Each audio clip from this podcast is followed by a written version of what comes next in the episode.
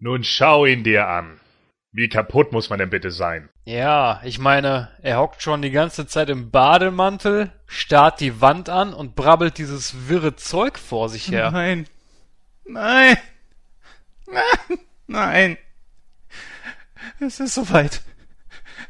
Die Apokalypse ist da! So apathisch war er das letzte Mal, als er eine Selbsthilfegruppe für Filmbösewichte gründen wollte. Oh ja, das weiß ich noch ganz genau.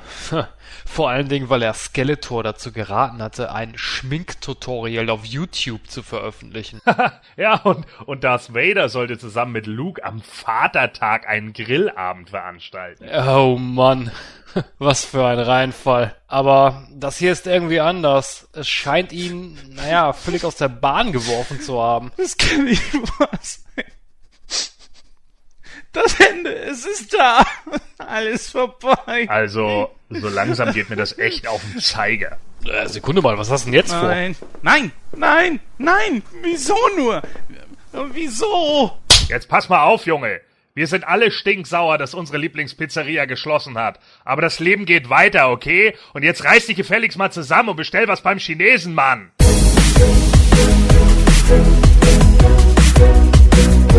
Hallo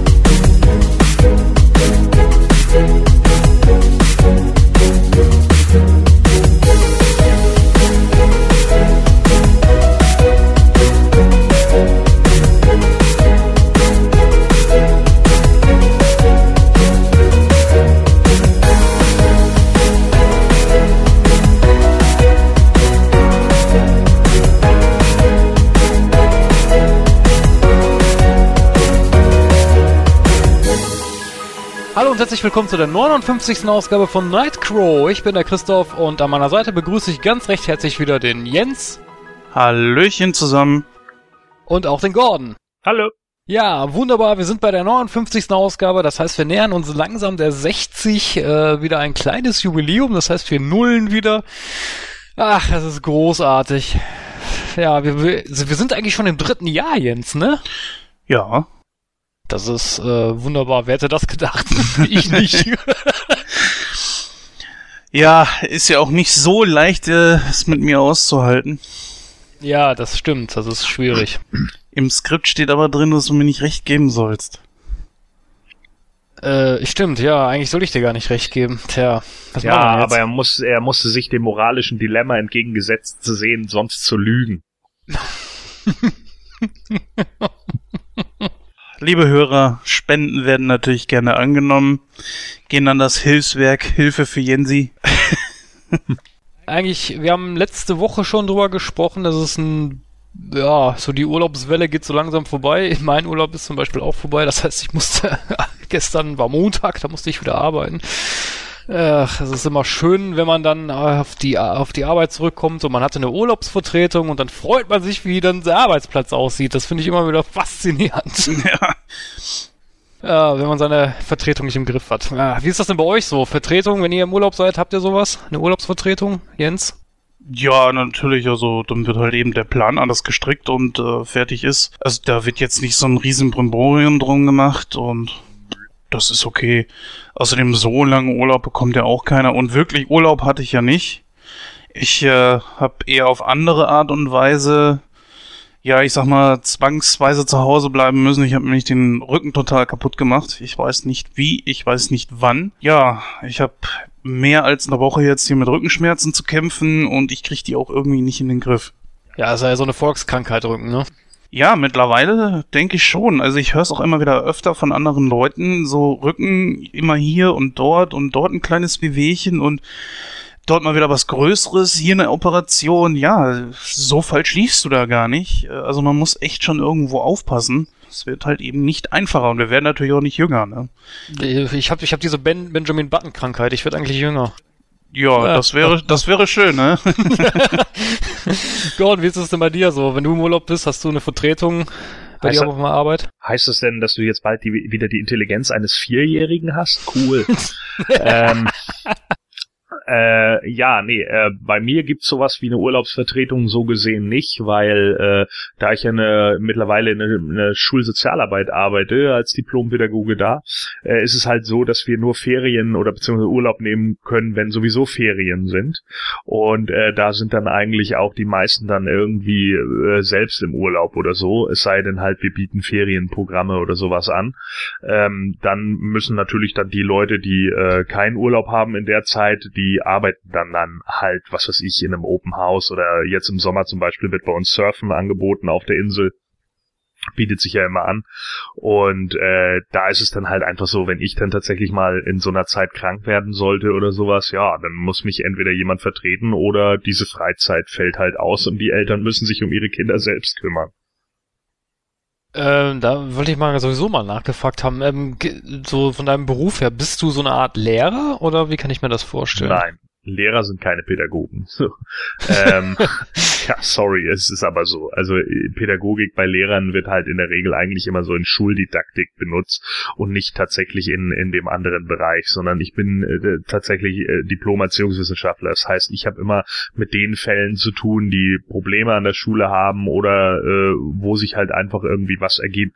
Also wir haben halt mit allen möglichen Fällen an der Schule zu tun. Ne? Und es kommt natürlich auch teilweise vor, dass wir Jugendamt einschalten müssen oder sowas, wenn da Kindeswohlgefährdung oder so vorherrscht. Manchmal, ganz oft sind es aber einfach auch nur Banalitäten. Das heißt also, es sind dann einfach Streitereien, Reibereien unter Schülern und die muss man dann halt klarstellen. Ne? Und äh, dafür bin ich dann zum Beispiel mit da und da gibt's auch genug zu regeln.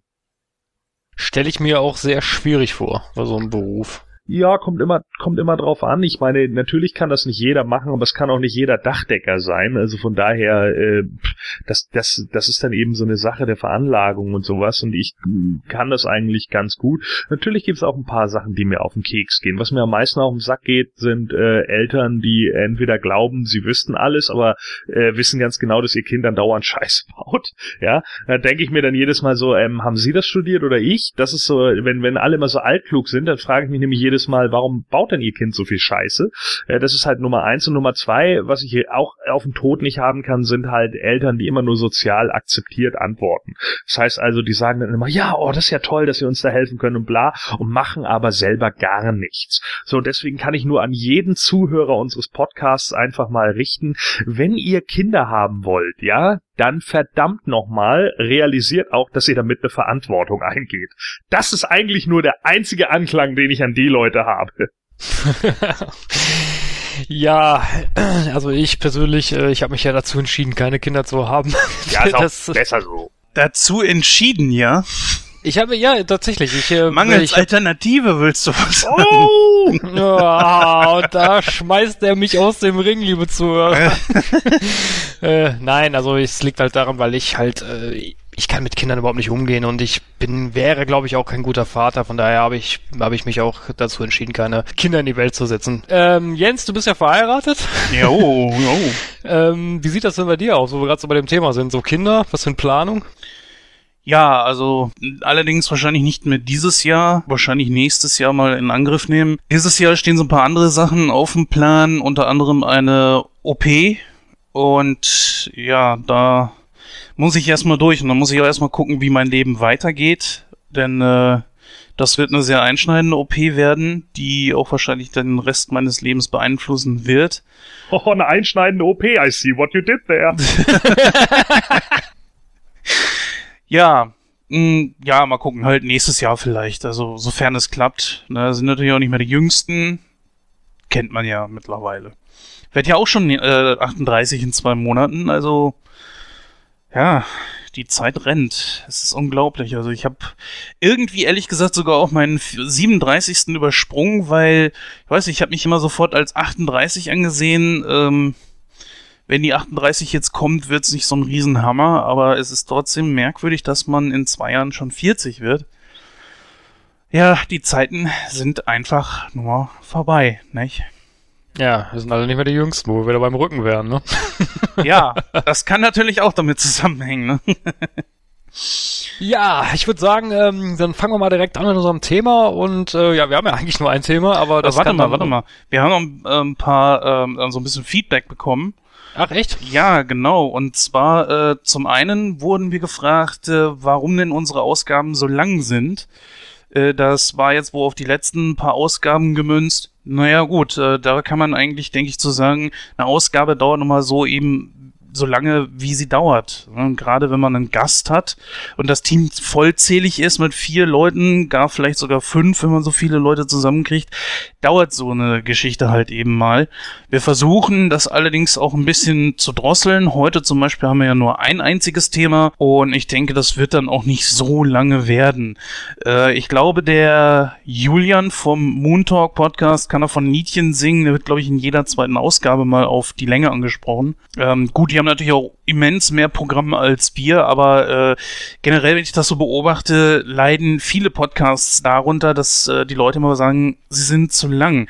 Jetzt mal generell so die Frage an euch. Hört ihr generell Podcasts, andere Podcasts und äh, sind die euch auch zu lang oder könnt ihr das irgendwie gar nicht nachvollziehen, was unsere Hörer da jetzt an uns gerichtet haben? Ja, es kommt immer darauf an. Also ich, es gibt natürlich einige Podcasts, die ich mir auch anhöre, aber die meisten Podcasts, die haben es ja auch, wie wir es auch machen, eine Sprungmarke. Also wenn ich jetzt sehe, das ist ein Thema, das mich jetzt so rein gar nicht, gar nicht interessiert, dann gehe ich zum nächsten Kapitel über und gut ist. Äh, ich muss mir ja nicht die, zwangsläufig jetzt den ganzen Podcast anhören. Wenn da irgendwie was bei ist, was mich jetzt nicht interessiert, dann, wie gesagt, überspringe ich das. Äh, das ist eine andere Möglichkeit gibt es natürlich noch, dass man sich den Podcast halt aufsplittet. Ne? Dann hörst du dir ersten Tag die Hälfte an und am nächsten Tag die andere Hälfte. Und wenn, wenn dann mal ein Thema besprochen wird, was jetzt über den ganzen Podcast hinweg geht, was dich gar nicht interessiert, dann setze ich auch mal eine Folge aus, ja, dann ist das dann so. Äh, also wie gesagt, also da stehen ja genug Möglichkeiten offen, sich das selber dann irgendwie einzuteilen. Richtig. Oder Gordon, Gordon, wie siehst du das? Ich höre jetzt momentan gar nicht so viele andere Podcasts, weil ich irgendwann dann auch nicht mehr die Zeit habe irgendwie. Ich bin äh, ja eben beruflich tätig so. Ich habe dann auch noch so mein Privatleben. Ich habe auch noch ein, zwei andere Podcasts, wo ich immer mal mit bin.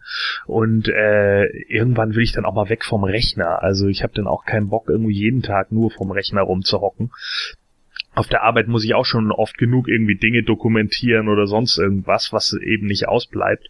Und da sitzt man dann auch schon genug vorm PC. Und gerade wenn das Wetter jetzt auch momentan ziemlich gut ist, dann bin ich halt auch mal ganz gerne draußen oder am Strand oder keine Ahnung.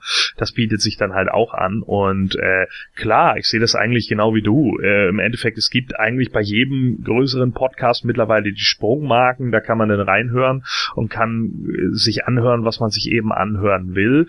Ähm, natürlich höre ich auch mal Sachen, äh, höre auch dann äh, teilweise eben englische Sachen oder so, aber meistens höre ich eigentlich in letzter Zeit, wenn überhaupt, dann so äh, Video-Interviews mit, mit Personen. Also seien das jetzt, was weiß ich, keine Ahnung, Professional Wrestler oder äh, Leute, die irgendwie im Actionfigurenbereich gearbeitet haben oder Schauspieler oder sonst irgendwie was, was ich immer ganz interessant finde, was die so äh, hinten dran zu erzählen haben. Und da, ja, keine Ahnung, nehme ich wahrscheinlich dann auch immer einige Informationen mit.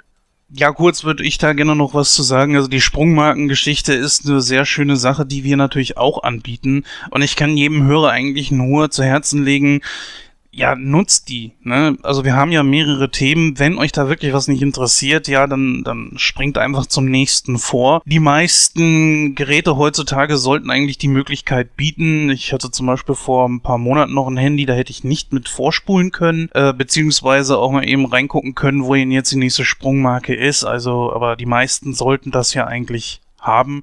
Ansonsten splittet es euch auf, äh, schneidet es euch zurecht oder irgendwie sowas in der Richtung. Ne? Die nächste Frage war natürlich jetzt so, äh, wie wir uns finanzieren. Ähm, ja, da kann man sagen, wir finanzieren den ganzen Podcast aus eigener Tasche und haben auch keinerlei Spendemöglichkeiten bei uns eingerichtet. Wir überlegen immer mal, ob wir es machen sollen, entweder Patreon oder sowas oder PayPal. Allerdings machen das mittlerweile auch so viele Podcasts, ah, ich weiß nicht so richtig. Ähm, ja, es wird auch immer wieder gesagt, so ja, dann habt ihr vielleicht auch mehr Zeit, um mehr Folgen aufzunehmen. Nee, das ist leider äh, überhaupt nicht der Fall. Also wenn jemand fünf Euro spenden möchte, freiwillig oder zwei Euro oder auch nur zehn Cent, äh, natürlich immer gern gesehen, sind wir auch sehr dankbar für. Aber und noch so viel mehr Geld, äh, selbst wenn einer 100 Euro spendet, wie soll ich mir die Zeit nehmen? Das heißt also, ich kann jetzt nicht zum Chef gehen und sagen, du, da hat einer 100 Euro äh, gespendet. Ich gehe jetzt eine Stunde früher, ne? Also mach's mal gut. Das geht natürlich nicht. Also natürlich sind wir über jeden Euro dankbar. Sollten wir das irgendwann mal einrichten, wir sind da allerdings noch nicht hundertprozentig final sicher. Ähm, besteht ihr beiden denn dazu so äh, Spendenaktionen für Podcasts?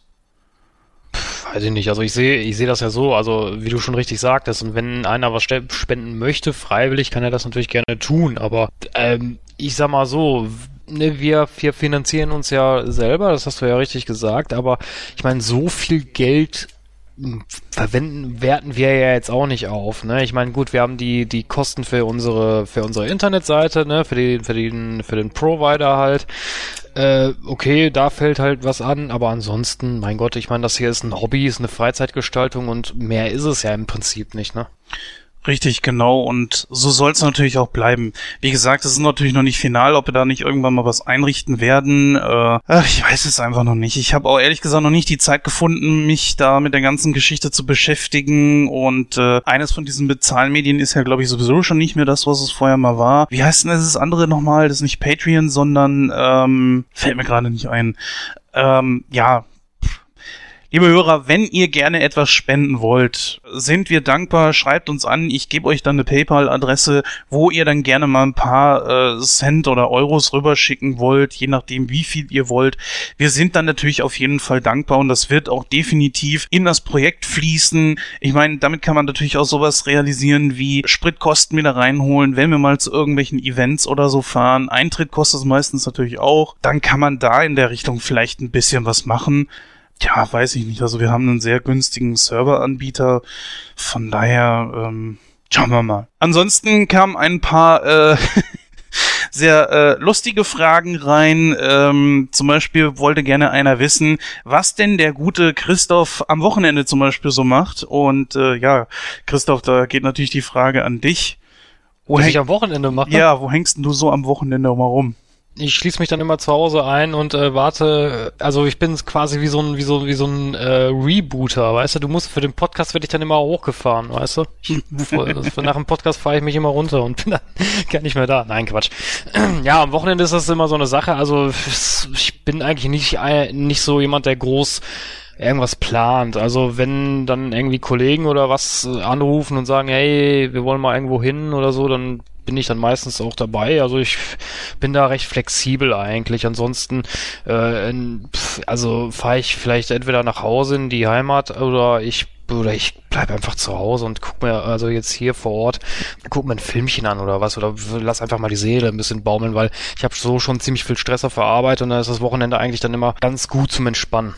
Ja, nächste Frage war, was jetzt mit äh, Nightcrow in Serie ist, äh, weil da halt eben nicht so viele Folgen von kommen. Ja, da kann man ganz kurz mal was zu sagen. Und zwar, äh, Nightcrow in Serie ist zwar genauso wie Sneak Week äh, so eine Art Spin-off bei uns.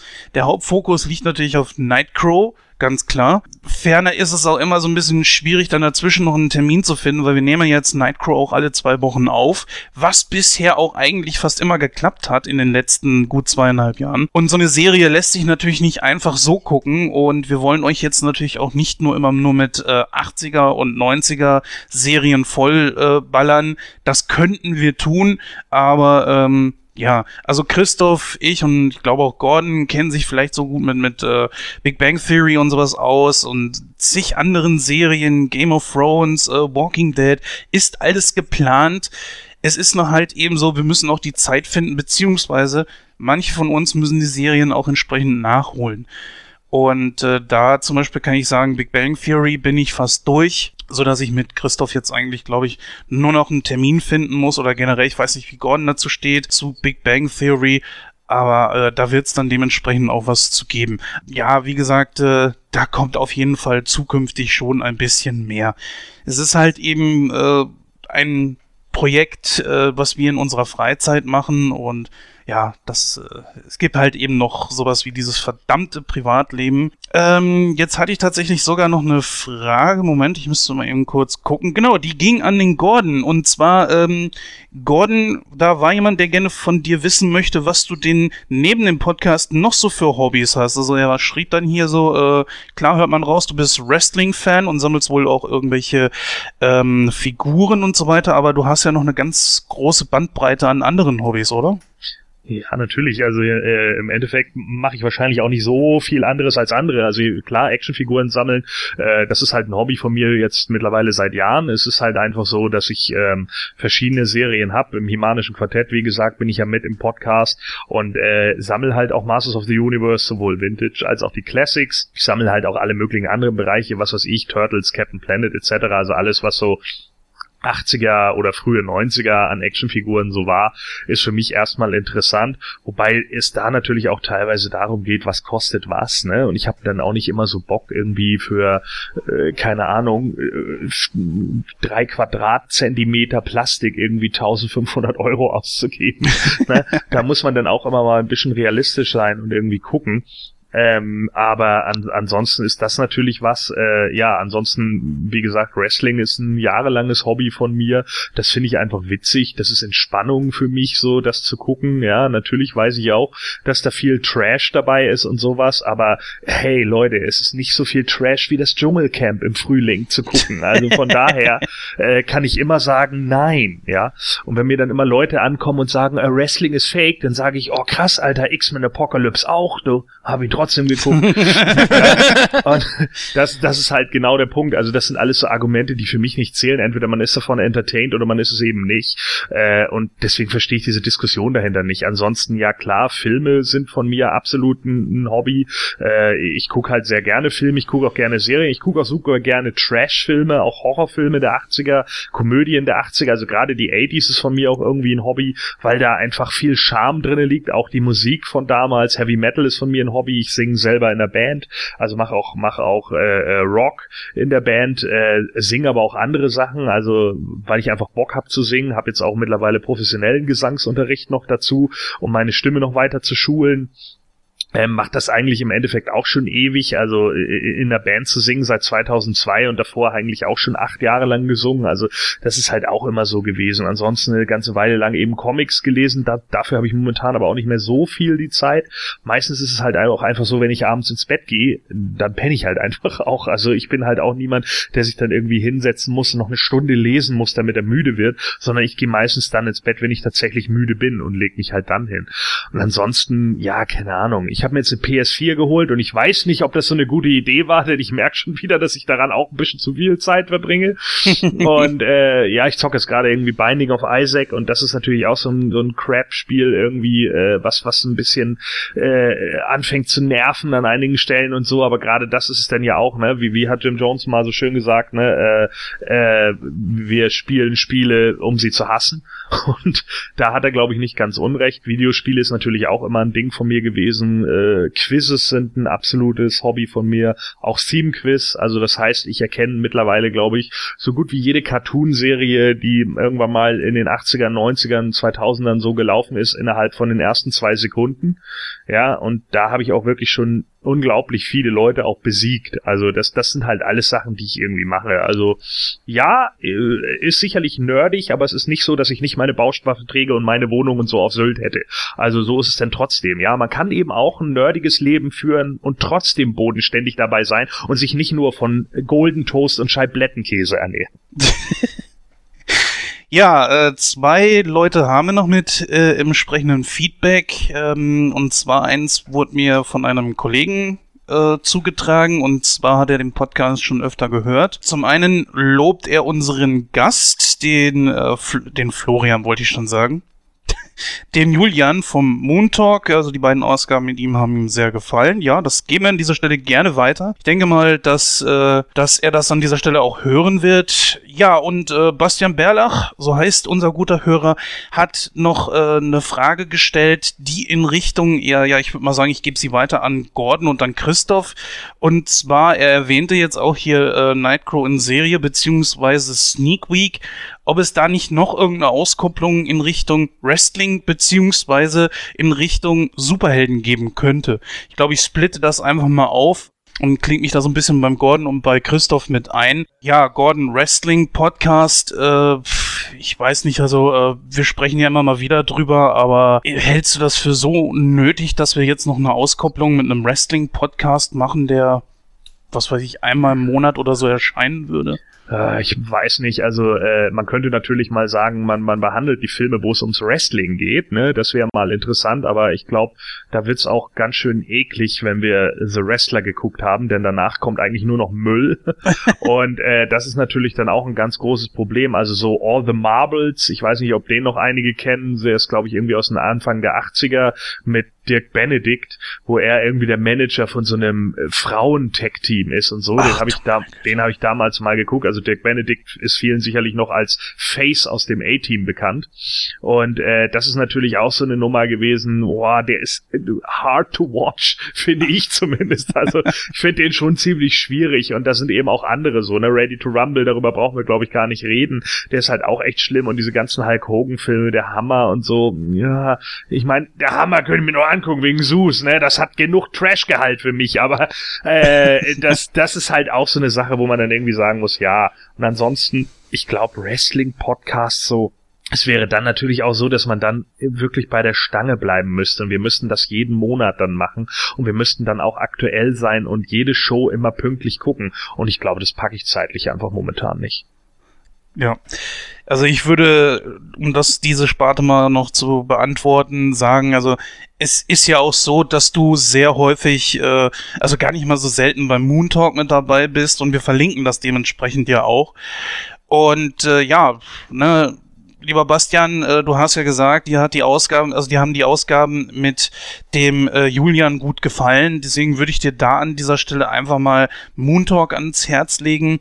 Die sind mit dabei bei allem drum und dran, was es gibt. Lucha Libre, WWE natürlich, TNA und, und was weiß ich noch alles. Also die decken, glaube ich, fast die gesamte Bandbreite an internationalem Wrestling ab. Teilweise, glaube ich, auch Deutschland und sowas. Also, ja, wir können das gerne mal machen. Das war ja sowieso mal im Gespräch, dass wir mal einen Wrestling-Film irgendwie äh, in den Augenschein nehmen. Hier und dort gucke ich ja mal welche. The Chaperone habe ich jetzt letztens gesehen. Oh, bitte. Aber naja, gut, also was soll's. Naja, mm, dann jetzt mal so in Richtung Christoph die Geschichte mit Superhelden. Natürlich kann Gordon gerne auch was dazu sagen. Ihr seid ja da mehr so drin involviert als ich. Was hältst du von der Idee, deine Auskopplung äh, in Richtung eines Superhelden-Podcastes? Äh, weiß ich nicht. Also ich meine, wir besprechen in Nightcrow ja schon viele Superheldenfilme, ja. Ich meine, äh, das war ja eigentlich schon immer so ein Thema, was uns ja im Laufe der fast 60 Ausgaben jetzt immer begleitet hat. Also ich glaube, wenn wir da mal alle Filme mal aufzählen, die wir besprochen haben, ich glaube, da stehen Superheldenfilme schon wirklich an der Spitze, weil natürlich auch allein durch das Marvel Cinematic Universe natürlich viele Superheldenfilme auch ins Kino gekommen sind. Und ich glaube, wir haben sogar schon fast alle Filme aus, aus dem Cinematic Universe äh, bisher besprochen. Dann natürlich noch die alten Klassiker wie die alten Batman-Filme und so. Die haben wir natürlich auch schon durch. Äh, also deswegen, ich meine, klar, ich persönlich äh, bin natürlich ein großer Comic-Nerd und äh, ich quatsch darüber natürlich auch gerne. Ich würde zum Beispiel auch ganz gerne mal den, ähm, den 60er Jahre Batman Batman-Film besprechen oder die Batman Animated Series oder die X-Men Animated Series, ja, oder die Spider-Man Animated Series, weil ich fand die großartig und die sind auch nach wie vor großartig. Äh, ich würde auch vielleicht gerne mal über Comics quatschen und so, das ist, sicherlich auch äh, was Nettes, aber ich glaube nicht, dass das jetzt äh, zwangsläufig nötig ist, das innerhalb von Nightcrow zu machen, weil A sind wir ein Filme-Podcast und B äh, wie gesagt, sind Superheldenverfilmungen bei uns ja auch oft das Thema. Also von daher würde ich da eine Auskopplung jetzt nicht für sinnvoll erachten.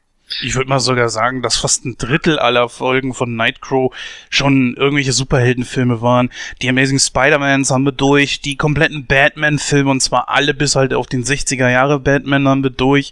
Man darf auch nicht vergessen, heute besprechen wir wieder einen Film. Wir hatten X-Men 1 vor gar nicht so langer Zeit, vor vier, fünf, sechs Ausgaben.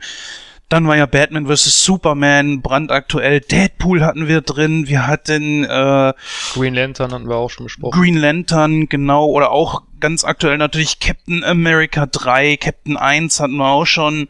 Also, boah, ich, ich weiß gar nicht. Also, Ja, ich, ich sehe das schon ähnlich so wie du. Aber ich finde das auch gar nicht so abwegig, dass wir mal über Comics oder so sprechen. Sofern sie irgendwas mit Filmen zu tun haben, haben wir unserem Hollywood-Stammtisch und äh, gehen da ja schon auch so in diese Richtung.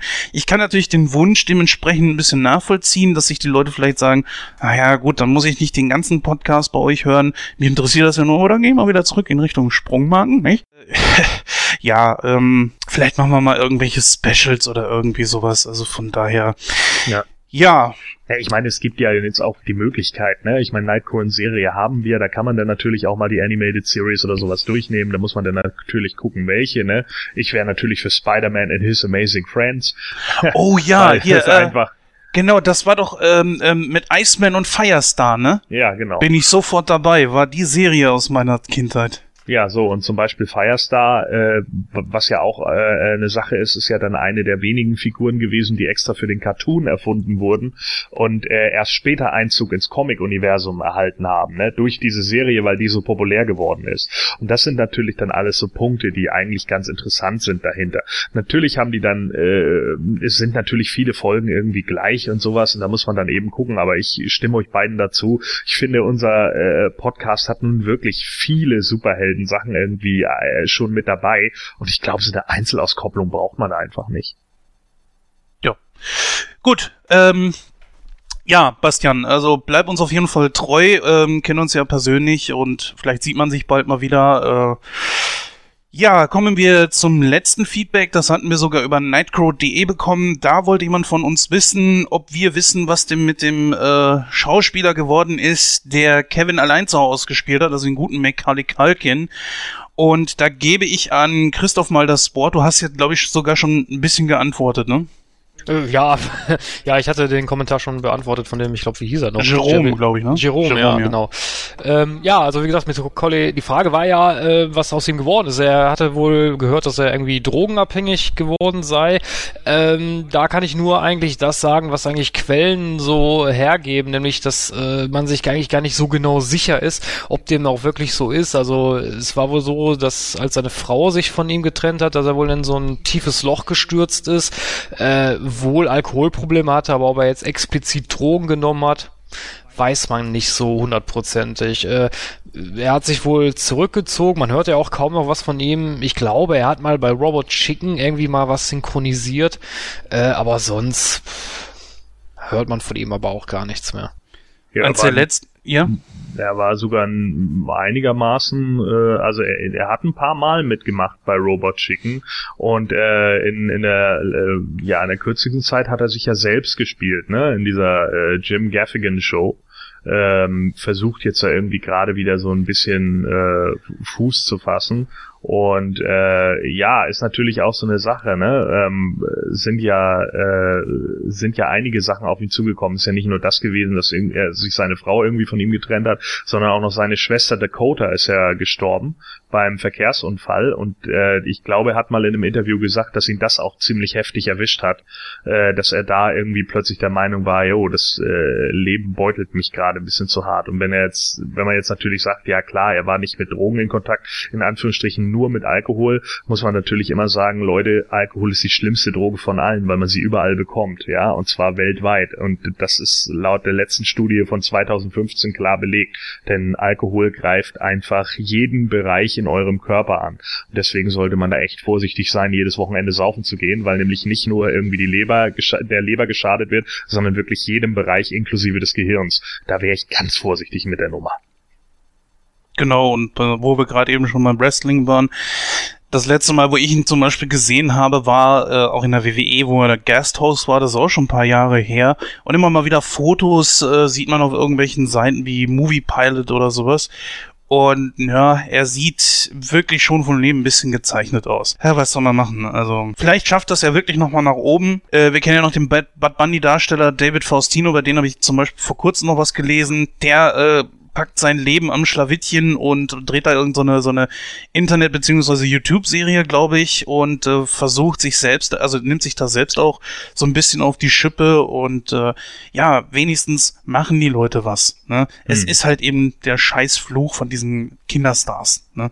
Aber es muss ja nicht sein, dass er nicht vielleicht irgendwann doch wiederkommt. Äh, es gibt verschiedene Kinderstars, die es dann doch noch geschafft haben. Wie, wie hieß sie jetzt hier aus E.T., die kleine äh, Drew Barrymore, genau. Die hat's ja auch geschafft, ne? Oder denken wir an Erika Elniak oder so, ne? Die haben's ja auch geschafft. Die sind ja auch noch irgendwo immer mal wieder zu sehen. Da kann man mal sehen. Es kann also auf jeden Fall funktionieren. Gut, ich würde mal sagen, wir schließen jetzt hier einfach mal die Feedback-Ecke. Ist ja doch ein bisschen was zusammengekommen. Und würde sagen, gehen wir zum heutigen Thema über. Und ja, Christoph, walte deines Amtes. Äh, ja, das heutige Thema, das wir haben ja äh, unsere gute Aufsprecherin und ja, die kann dann das Thema gerne vorstellen. Bitteschön.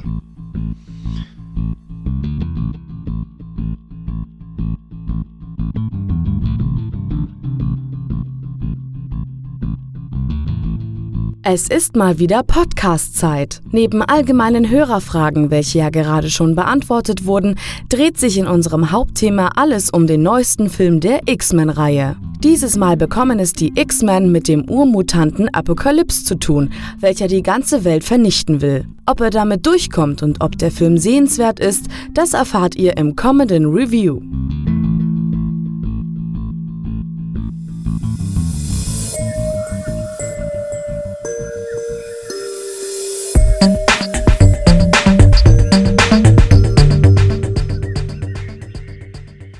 Und dann kommen wir auch zu unserem heutigen Hauptthema und wie gewohnt hat der Jens eine, eine Zusammenfassung des heutigen Hauptfilms geschrieben und Jens, bitteschön, lies sie uns doch vor.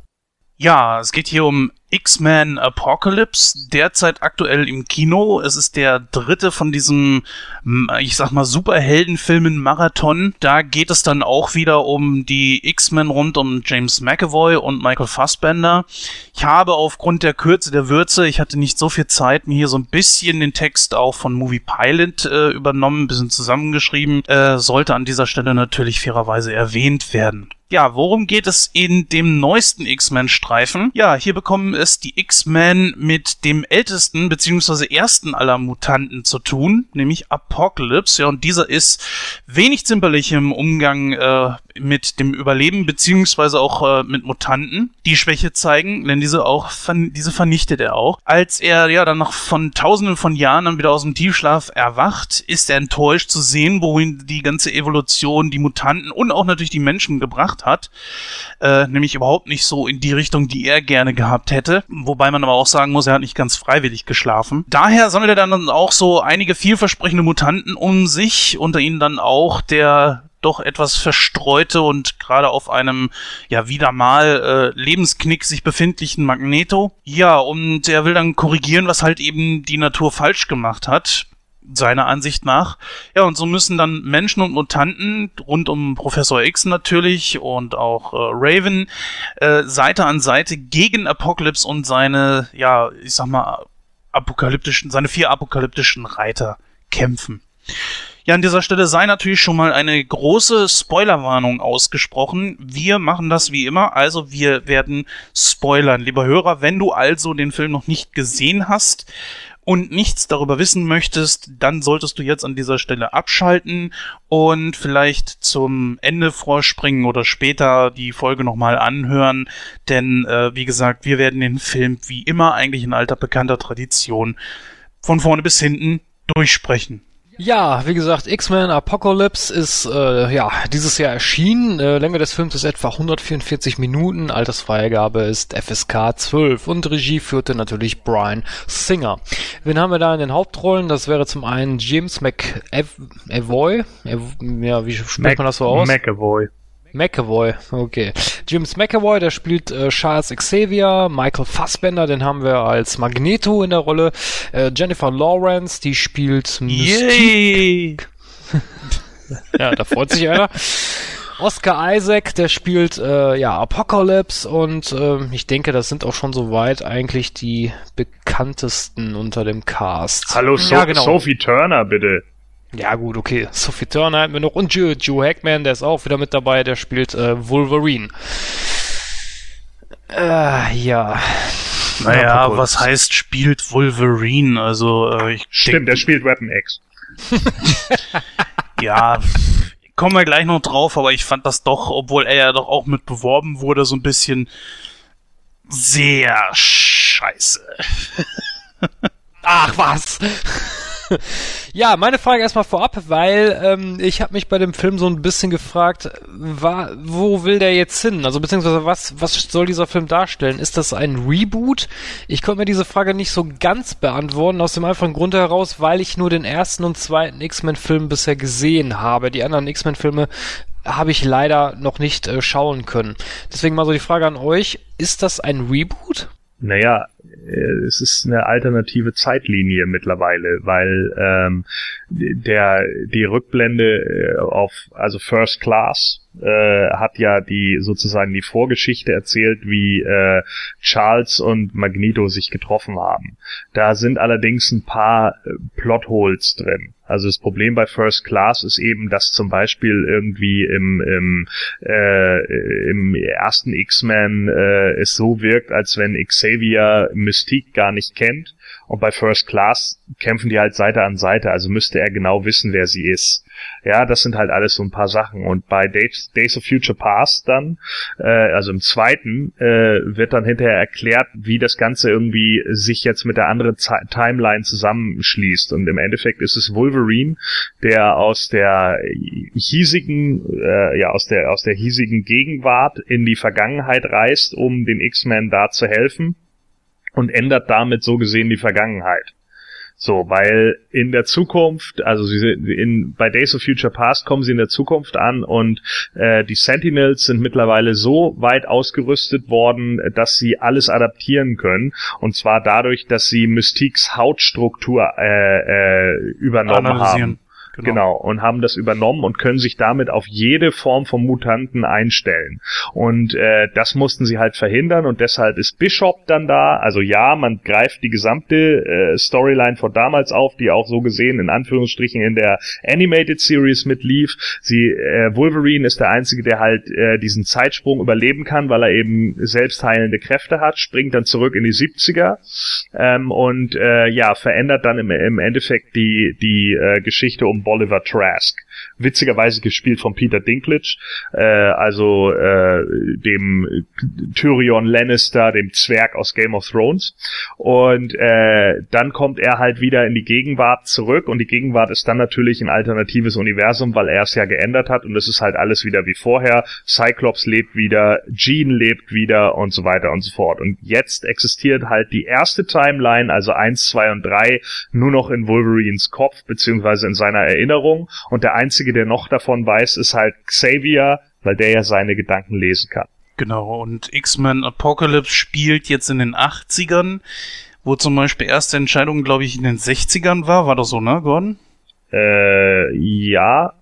First Class ist, glaube ich, 69 oder so. Bin ich jetzt gerade gar nicht ganz sicher. Auf jeden Fall der zweite ist in den 70ern, der zweite ist 73. Mhm, genau, und dieser spielt jetzt, also Apocalypse spielt jetzt in den 80ern zehn Jahre später, 83. Ja, also springen die hier in, in der Zeit hin und her.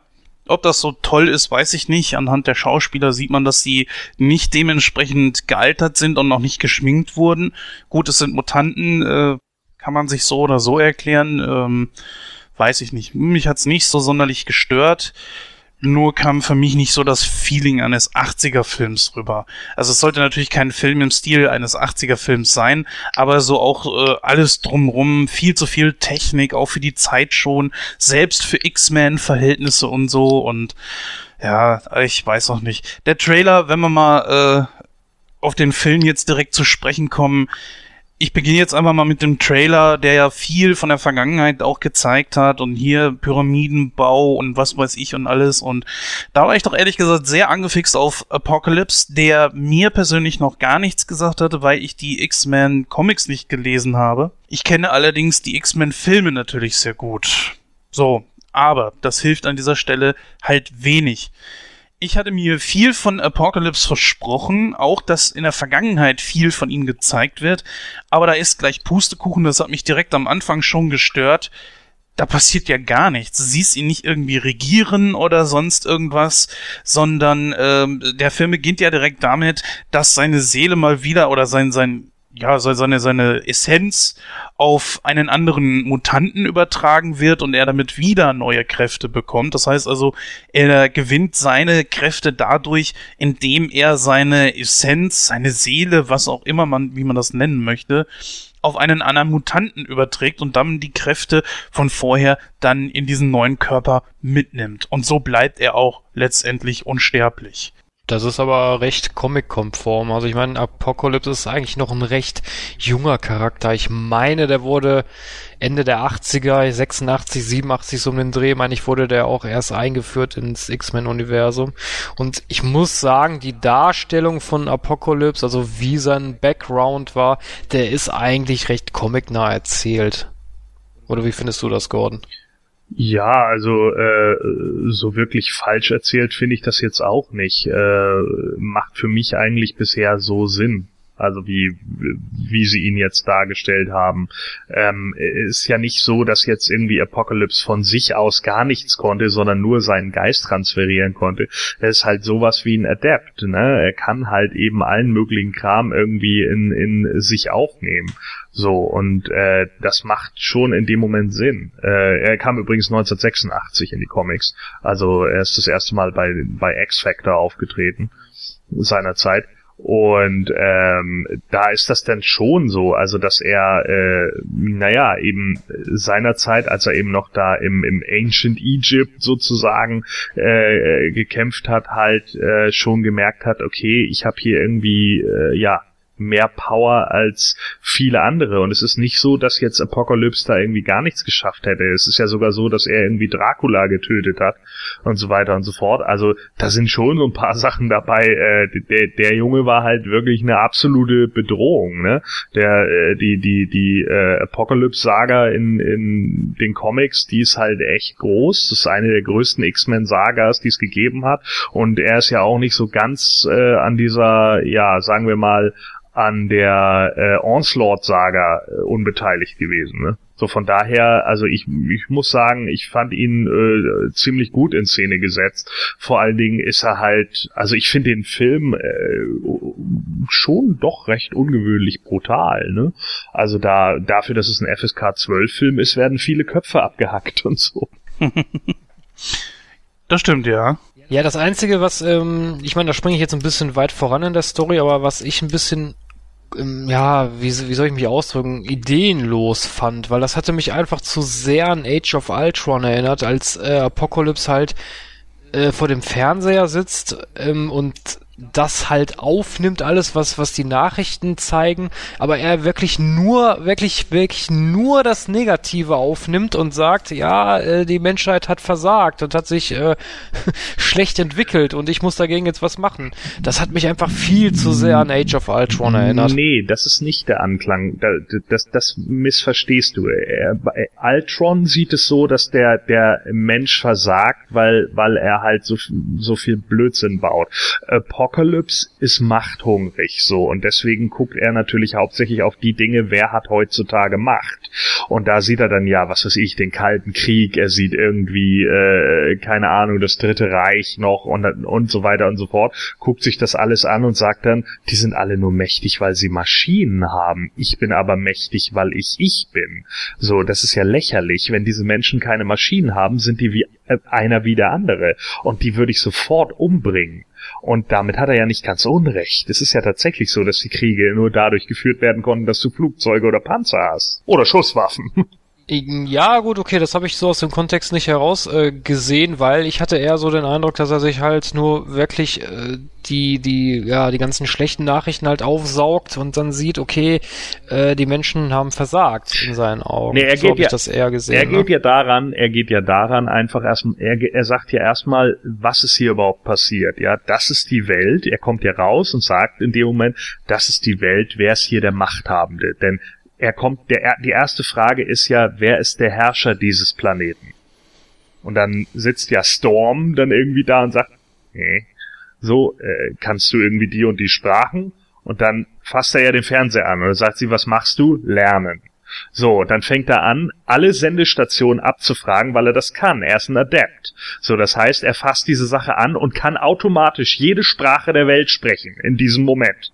Ja, und das ist eine, eine Kraft, die ist der Oberhammer. Ja, dafür würden Leute töten. Also seien wir ehrlich, ja, plötzlich irgendwie über 200 Sprachen mal eben fließend zu sprechen, indem man Fernseher anfasst, das ist natürlich schon, das ist schon eine, eine Nummer, so, ja, und das muss man halt einfach so sehen. Und dann geht er halt genau darauf, was, was interessiert ihn. Und dann zieht er in dem Moment einfach, weil er die Kapazität hat, zieht er einfach nur die Informationen raus, wer ist der Herrscher dieses Planeten? Und dann sieht er das und denkt sich, die sind alle schwach und fett. Ja, okay, nee, guter Punkt. Also wie gesagt, das, das hatte ich da, dann habe ich das im Kino nicht so wahrgenommen. Vor allen Dingen ist, was ich auch richtig cool finde, ist, äh, er wirkt jetzt nicht als irgend so ein, so ein psychopathischer Killer irgendwie, sondern er geht eigentlich ganz ruhig und besonnen an die Sachen dran, was auch so diesen Übermutanten-Status dann auch nochmal, ich sag mal, so ein, auf ein anderes Level hebt. Mhm. Naja, er sieht sich ja selber in dieser Leaderrolle, ne? Er merkt ja einfach, er sieht dann ja in dem Moment, okay, äh, der, der Zufall will es einfach, dass er eine Mutantin sieht. Er kommt raus aus dieser Pyramide, nachdem äh, die äh, Araber diese Pyramide die gesamte Zeit angebetet haben. So, und er kommt dann da raus. Was er jetzt mit dem Betenden gemacht hat, weiß man eigentlich gar nicht. Äh, vielleicht kommt das noch in der im, im Director's Cut oder so, aber wäre nicht unwahrscheinlich, dass er die einfach gekillt hat. Äh, kommt dann raus und sieht ja zufällig irgendwie Storm, wie sie da ihre Kraft, ihre Minimalkraft, die sie hat, die sie wahrscheinlich auch nicht richtig kontrollieren kann, einsetzt, um irgendwie Essen äh, am Markt zu klauen oder so. Und das hat er gesehen und denkt sich dann in dem Moment, Moment, die kann mehr als die normalen Menschen, die mich vor 1000 Jahren, 2000 Jahren, je nachdem, äh, verraten haben. So, und geht dann hinter ihr her. Er macht ja im Endeffekt nichts anderes als Charles Xavier, außer dass er sie mit seiner Energie speist, so dass sie ihr volles Potenzial entwickeln kann.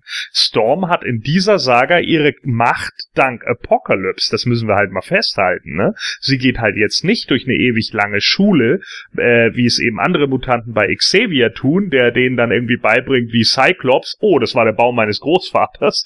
So, ja. Äh, testen wir mal, wie gut du auf, auf, auf einen äh, äh, hier Schild schießen kannst oder wie auch immer, sondern er setzt halt genau das frei. Er sieht die Saat und entzündet diese Saat sofort und, und lässt sie halt super hart wachsen. Finde ich eigentlich auch eine ganz gute Sache, dass man da so ein bisschen die Origin von ihr mitkriegt. Ihr ja. habe ich das auch so abgekauft, äh, dass sie später einmal so aussehen könnte wie Hellberry. Das war eigentlich eine so derjenigen, wo ich sagen würde, die finde ich gut gecastet. Auch den Schauspieler, der jetzt äh, Cyclops gespielt hat, den fand ich ziemlich gut, ja. weil da würde ich auch sagen, außer mit der Frisur und so weiter, das haben sie gut angepasst. Bei Jean Grey zum Beispiel finde ich das überhaupt nicht. Also, dass sie eines Tages mal aussieht wie Famke Jansen, nein.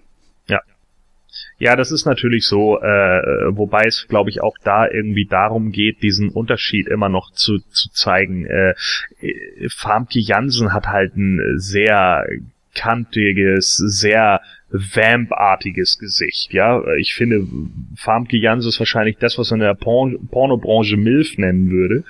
äh, da müsst ihr lachen, ne? So. Ja, natürlich, Mann. und und äh, ich, ich hatte halt irgendwie das Gefühl, dass es hier vor allen Dingen darum ging, ein besonders weiches Gesicht für Jean zu schaffen, einfach um ihre Unschuld noch zu zeigen. Bei Farmke ist es halt einfach so, dass man eine gestandene Frau sieht, die in Anführungsstrichen sich nimmt, was sie eben will. So, weil sie es halt alles kennt. Und äh, ich glaube, da, da ging es dem, dem Regisseur ein Stück weit darum, hier eine zu nehmen, die halt noch so unbescholten ist. Eine, die zwar diese Megakräfte hat, aber eher durch ihre Albträume geplagt wird. Was auch übrigens super geil in Szene gesetzt war. Ich muss sagen, also mit den Schauspielercast war ich an und für sich zufrieden. Der einzige, der mir eigentlich so optisch nicht so gefallen hat, das war wirklich Michael Fassbender als Magneto, weil ich weiß nicht, die Hintergrundgeschichte von Magneto ist ja, dass er im KZ war als kleiner Junge und äh, da er auch seine Eltern verloren hat. Und ich fand, da war mir Michael Fassbender in der Rolle einfach zu jung, weil das hat irgendwie zeitlich nicht gepasst. Ja, das ist eine Nummer, die, die ich auch äh, ein bisschen kritisch finde, weil wenn wir jetzt davon ausgehen, dass er damals, als er da festgehalten wird, ungefähr sieben Jahre alt ist und äh, das irgendwie, glaube ich, 1943 äh, spielt oder so, dann müsste er an dem Punkt jetzt schon 47 Jahre alt sein. Weiß ich jetzt natürlich nicht, ob das dann hinhaut, ne? Genau, richtig. Also das war so der einzige Punkt, wo ich gesagt habe, okay, ähm, das will mir nicht so äh, nicht nicht äh, so wirklich gefallen. Äh, da den Punkt hatte ich zuerst auch bei Charles Xavier, weil ich erst gedacht habe, so okay, mh, hm, ja, der Schauspieler ist ein bisschen jung, aber nachher hinterher hat das aber dann auch wieder für mich gepasst. Ich meine, gut, okay, ne, wenn er dann nachher halt die Haare verliert, dann ne, dann, ja. dann ging, dann ging das eigentlich, da war es schon in Ordnung. Aber mit Haaren war es halt ein bisschen ungewohnt. Ja, naja, ich meine, Fassbender, äh, finde ich, passt eigentlich von dem Gesicht her schon ganz gut auf den, äh, auf den Magneto, den du halt in, in der Zeit hier um äh, Zero Tolerance siehst, ne? Äh, dann auch, wenn er so eher diese, diese leicht weißen oder grauen Haare schon hat, so, also da passt er mir eigentlich ganz gut. Ist jetzt natürlich wieder die Frage, ob er dann tatsächlich später wirklich so aussehen würde wie sein altes alter Ego, ne, dass wir dann äh, um 2000 herum sehen. Also das ist natürlich dann wieder die Sache. Ich würde mal sagen, er sieht Fassbender aus wie Ian McKellen als wie McAvoy mit Stewart. Die hm. beiden hat man ja schon face to face gesehen in uh, Days of Future Past. Das passt überhaupt nicht. Die ja. beiden haben ein total anderes Gesicht und da muss ich sagen, mm, McAvoy war für einen Film ganz interessant danach, im zweiten Film, pff, ich weiß nicht, ähm, kommt nichts mehr darüber. Der, der, der, die beiden kommen auch langsam nicht mehr an Stewart und, und äh, ähm, Ian McKellen ran. Einfach, äh, Michael Fassbender finde ich um Längen besser als McAvoy, das muss ich mal ganz klar sagen. Problem ist, ich weiß nicht, ob es an Fassbender liegt oder halt eben an den Schreibern, was sie jetzt für Magneto jetzt so, so planen. Aber irgendwie bin ich ganz ehrlich, äh, ist der jetzt ausgelutscht. Irgendwie hat Magneto nichts Neues mehr zu bieten. Vor allen Dingen auch natürlich so die Frage, okay, es ist jetzt der dritte Film mit dieser, in Anführungsstrichen, neuen Generation. Wann gründet der denn jetzt endlich mal die Bruderschaft der Mutanten? Ja, also ich weiß jetzt aber auch nicht, ob es jetzt äh, unbedingt darum geht. Also, ist halt die Frage, ne? Ja gut, der Ansatz war ja schon nach äh, First Class da, dass er da gewisse Mutanten um sich schon also äh, zusammengezogen hatte. Das passte ja eigentlich dann schon. Aber da war ja dann schon wieder in Days of Future Past nichts von zu sehen. Jetzt äh, sieht man am Anfang, okay, Magneto hat irgendwie ein ganz normales Leben. Er versucht seine Kräfte überhaupt nicht einzusetzen, um nicht erkannt zu werden. Mal ganz im Ernst. Und jetzt? Also, naja, es geht ja darum, dass Magneto aus, aus dieser Nummer rausgesprungen ist, weil man ihn weltweit gesucht hat. Ne? Und er hat sich dann einfach im Endeffekt ja auch so vielleicht auch ein bisschen die Worte von, von Charles äh, äh, zu Herzen genommen und hat halt einfach gesagt, okay, wisst ihr was, ich halte mich jetzt einfach raus, so, ich bleib jetzt weg, ich führe mein Leben. Und er führt ein ganz bescheidenes Arbeiterleben zurück in Polen. Und äh, kommt damit gut klar. Er hat eine Frau, die ihn liebt, er hat eine Tochter, die um die er sich kümmert und äh, im Endeffekt wird er ja nur entdeckt, weil ein äh, ja durch durch dieses in Anführungsstrichen Erdbeben von Apocalypse äh, einer der Mitarbeiter einer seiner Mitarbeiter eigentlich von einem riesigen Kessel oder, oder oder Trog da irgendwie zerquetscht werden würde, den er dann mit seinen Kräften festhält und ja, einige sehen das halt und wissen dann, okay, mit dem Typen stimmt irgendwas nicht. Ja, muss ich auch sagen. Also ich fand jetzt nicht, dass das irgendwie äh, nicht im Kontext zusammenpassen würde, weil, wie Gordon das schon gerade richtig gesagt hatte, also ich habe das auch so gesehen, dass er halt sagt, okay, ich ziehe mich zurück, versuche halt ein normales Leben zu führen äh, und halt mich eben aus allem raus. Der einzige Punkt, der mir dann nachher ja, nicht gefallen würde ich nicht sagen, aber ich fand das halt äh, bisschen komisch so. Ich meine, als Apokalypse dann zu, auf ihn zukam und ihn dann auch zu sich geholt hat, dass er dann da auch direkt äh, so Feuer und Flamme war und gesagt hat, okay, alles klar, äh, ich mach bei deinem Plan mit und vernichte oder helfe dir dabei, die Menschheit zu vernichten. Aber dann in letztendes dann wieder so umgeschwenkt ist, wo ich mir so gedacht habe, so, hm, weiß ich nicht. Also irgendwie, irgendwie hatte ich so den Eindruck, dass der Charakter nicht so ganz aus, richtig gut ausgearbeitet war, weil der war mir zu, zu, zu stimmungsschwankend nachher. Irgendwie. Ich finde, das passte, das hat nicht so wirklich auf den Charakter von Magneto gepasst. Also ich hätte es vielleicht besser gefunden, wenn er irgendwo untergetaucht ist, okay, aber nicht so dieses, ja, ich bin jetzt Stahlarbeiter und äh, alle anderen können mich mal am Arsch lecken, äh, jetzt mal vulgär formuliert. Ähm, weiß ich nicht. Also das war, das war nicht so, so, so ganz stimmig ausgearbeitet. Auch würde ich jetzt gar nicht so sehen, wenn man das einfach mal mit den ersten X-Men-Filmen vergleicht. Da ist es ja Magnetos Intention, dass er sagt, er, er sieht die Mutanten einfach als die höheren Wesen an, beziehungsweise, dass die Menschen auch unbelehrbar sind. Er mag ja die Menschen überhaupt nicht. Und das wird hier eigentlich nochmal unterstrichen durch diesen Zwischenfall.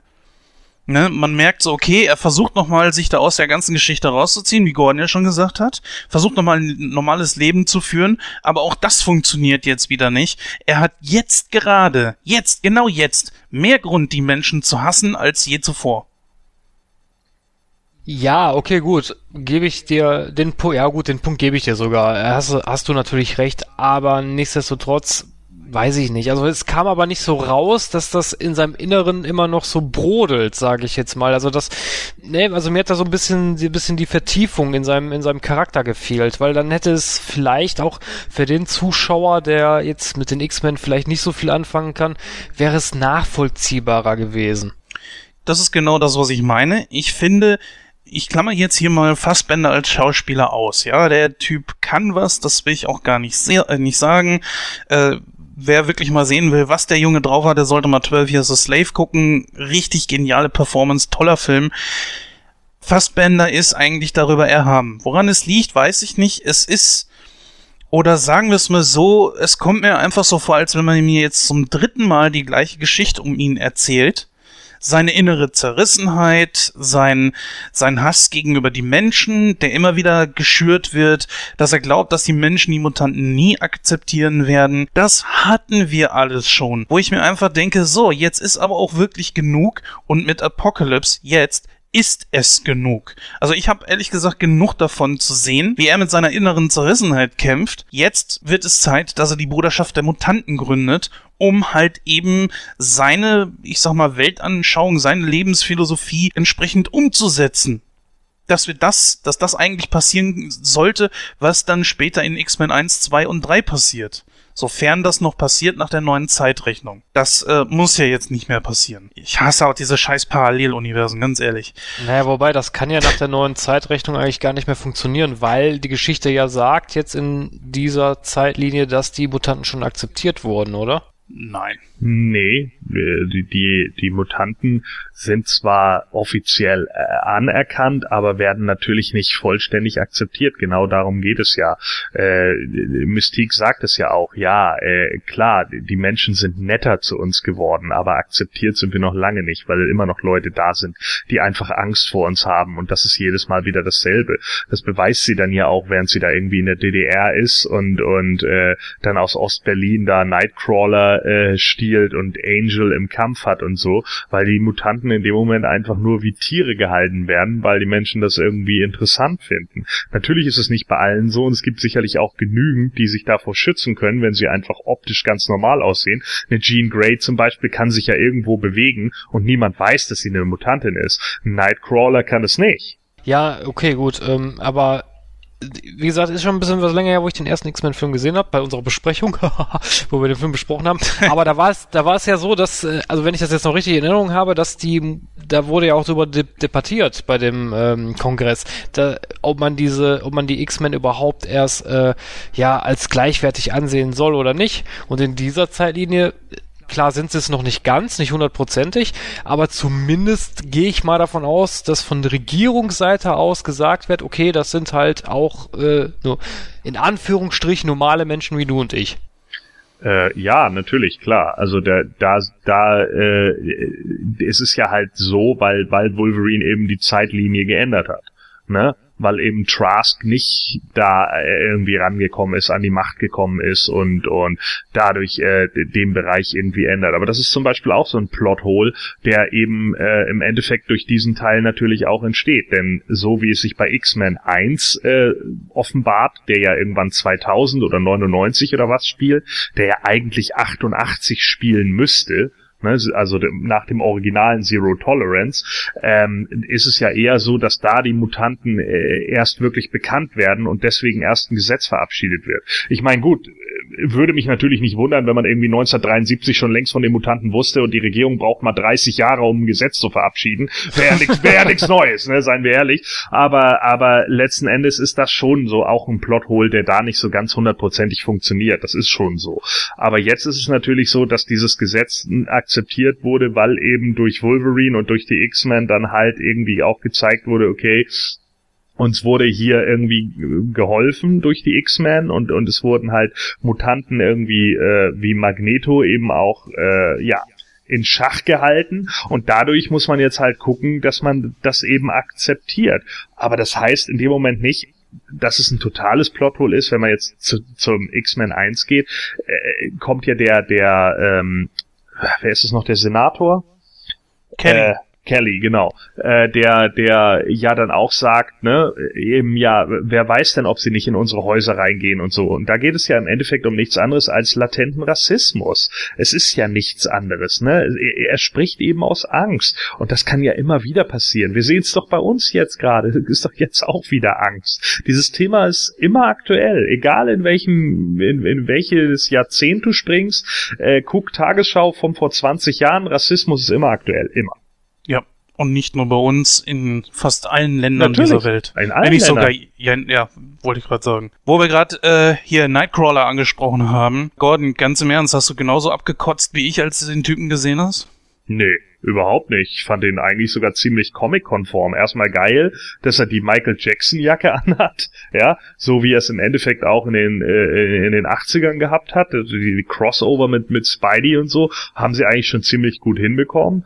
Äh, ja, klar, er hat jetzt vielleicht irgendwie so diese, diese Popper-Frisur, aber das finde ich eigentlich sogar ganz passend für die Zeit, weil 83 war diese Rocker-Popper-Bewegung gerade total äh, in und total äh, groß wegen Neue Deutsche Welle. Also es ist nicht so unwahrscheinlich, dass auch ein Kurt Wagner sich irgendwie versucht, diesem Stil anzupassen.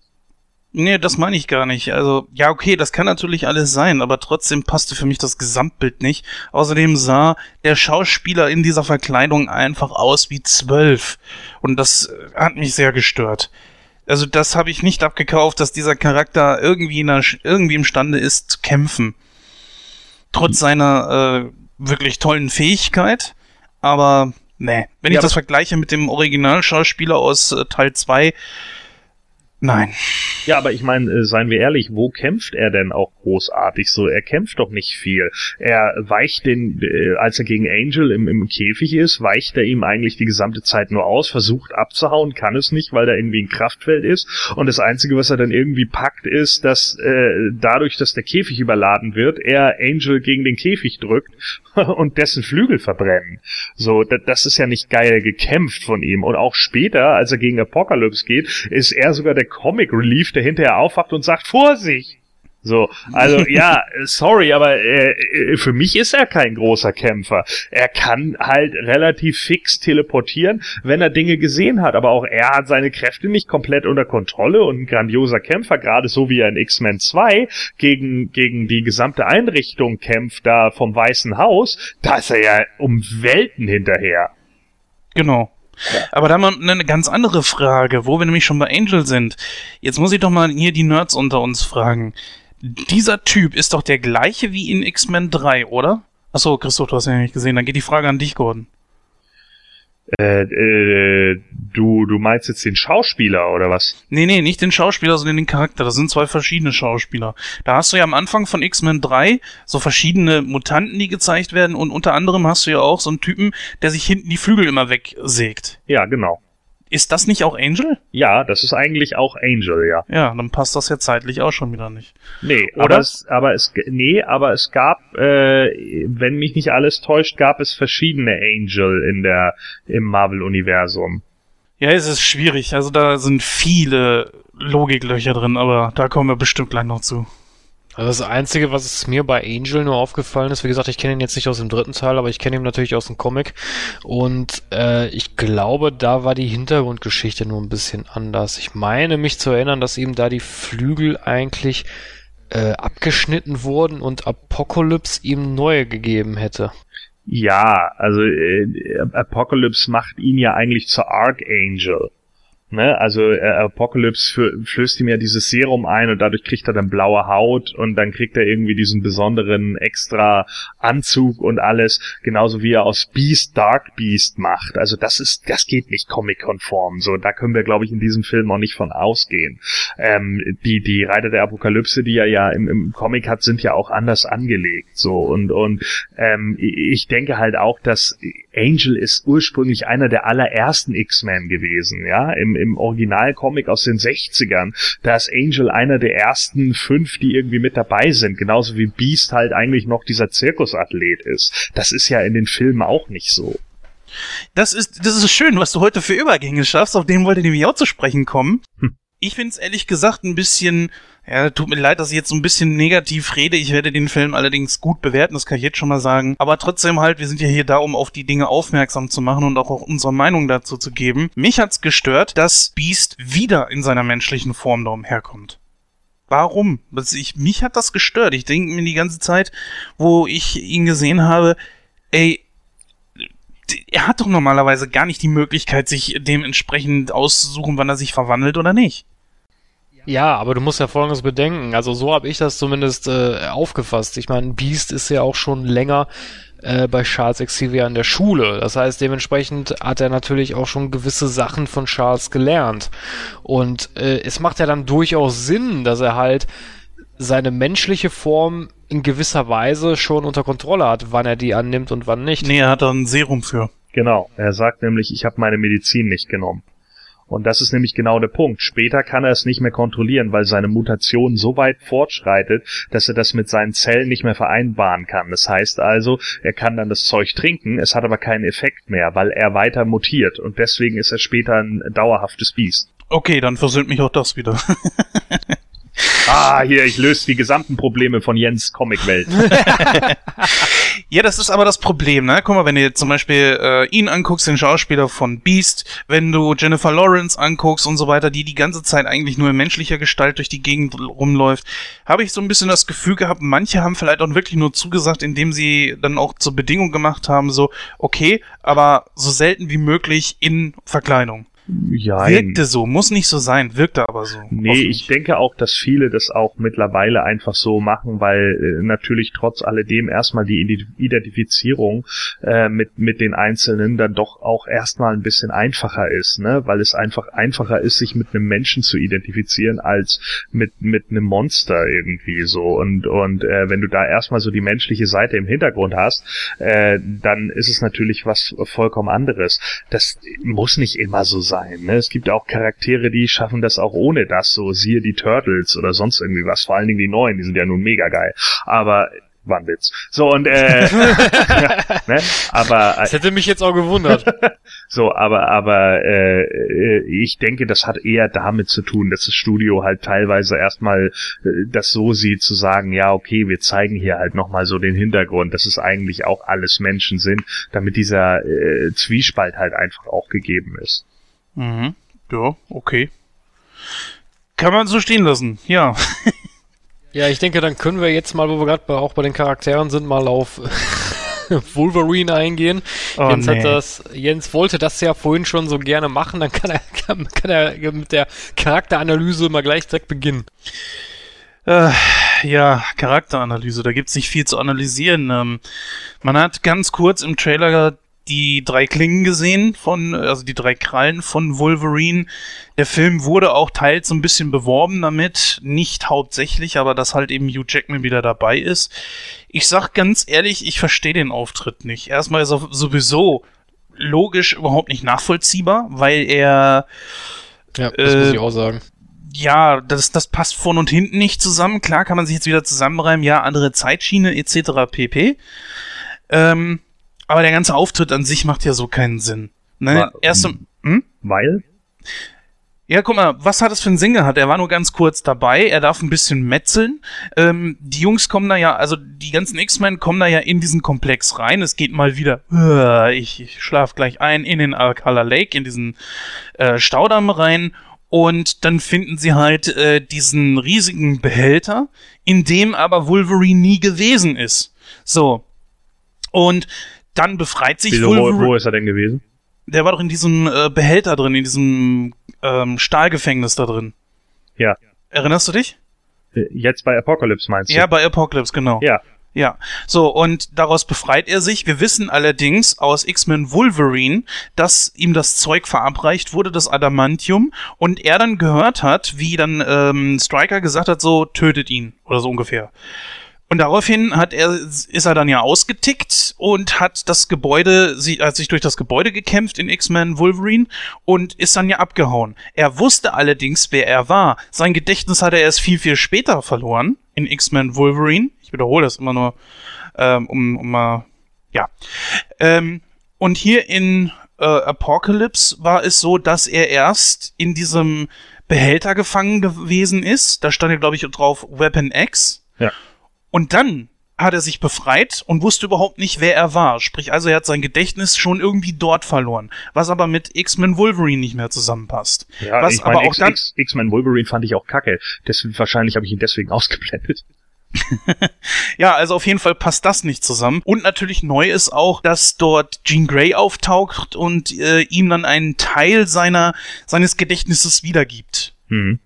Es passt so ein bisschen mit X-Men 1 wieder zusammen, wo er sich so ein klein bisschen erinnern kann. Dann allerdings hätte natürlich Jean Grey ihm dann auch sagen können, du, wir haben uns, sind uns früher schon mal begegnet. Aber das tut sie ja nicht. Gut, das kann man wiederum damit vielleicht sich so ein bisschen erklären, dass äh, Professor X ihn dann, äh, sie dann äh, unter Kontrolle hält von X-Men 1 bis 3. Aber dann ist es wieder so, wie du sagst, Gordon, wenn man sich schon anfängt, irgendwas zusammenreimen zu müssen, macht ein Film etwas falsch. Natürlich, und das, das Ne? ist, da, da, da gebe ich dir auch vollkommen recht. Also das, deswegen sagte ich ja, das, das ist eben das Problem an der neuen Timeline. Es sind halt trotzdem Plotholes da.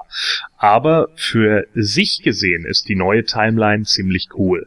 Darum geht's halt einfach, ne? Das, das ist mit der alten Timeline und mit dem, äh, weil wir müssen halt einfach so sehen, X-Men Wolverine gehört zur alten Timeline, nicht zur neuen. Da ist es natürlich ein bisschen problematisch, dass man jetzt irgendwie, vielleicht hätte man eher sagen sollen, First Class ist ein Reboot. Das hat man aber eben nicht getan, sondern man hat versucht, beides irgendwie miteinander zu verbinden.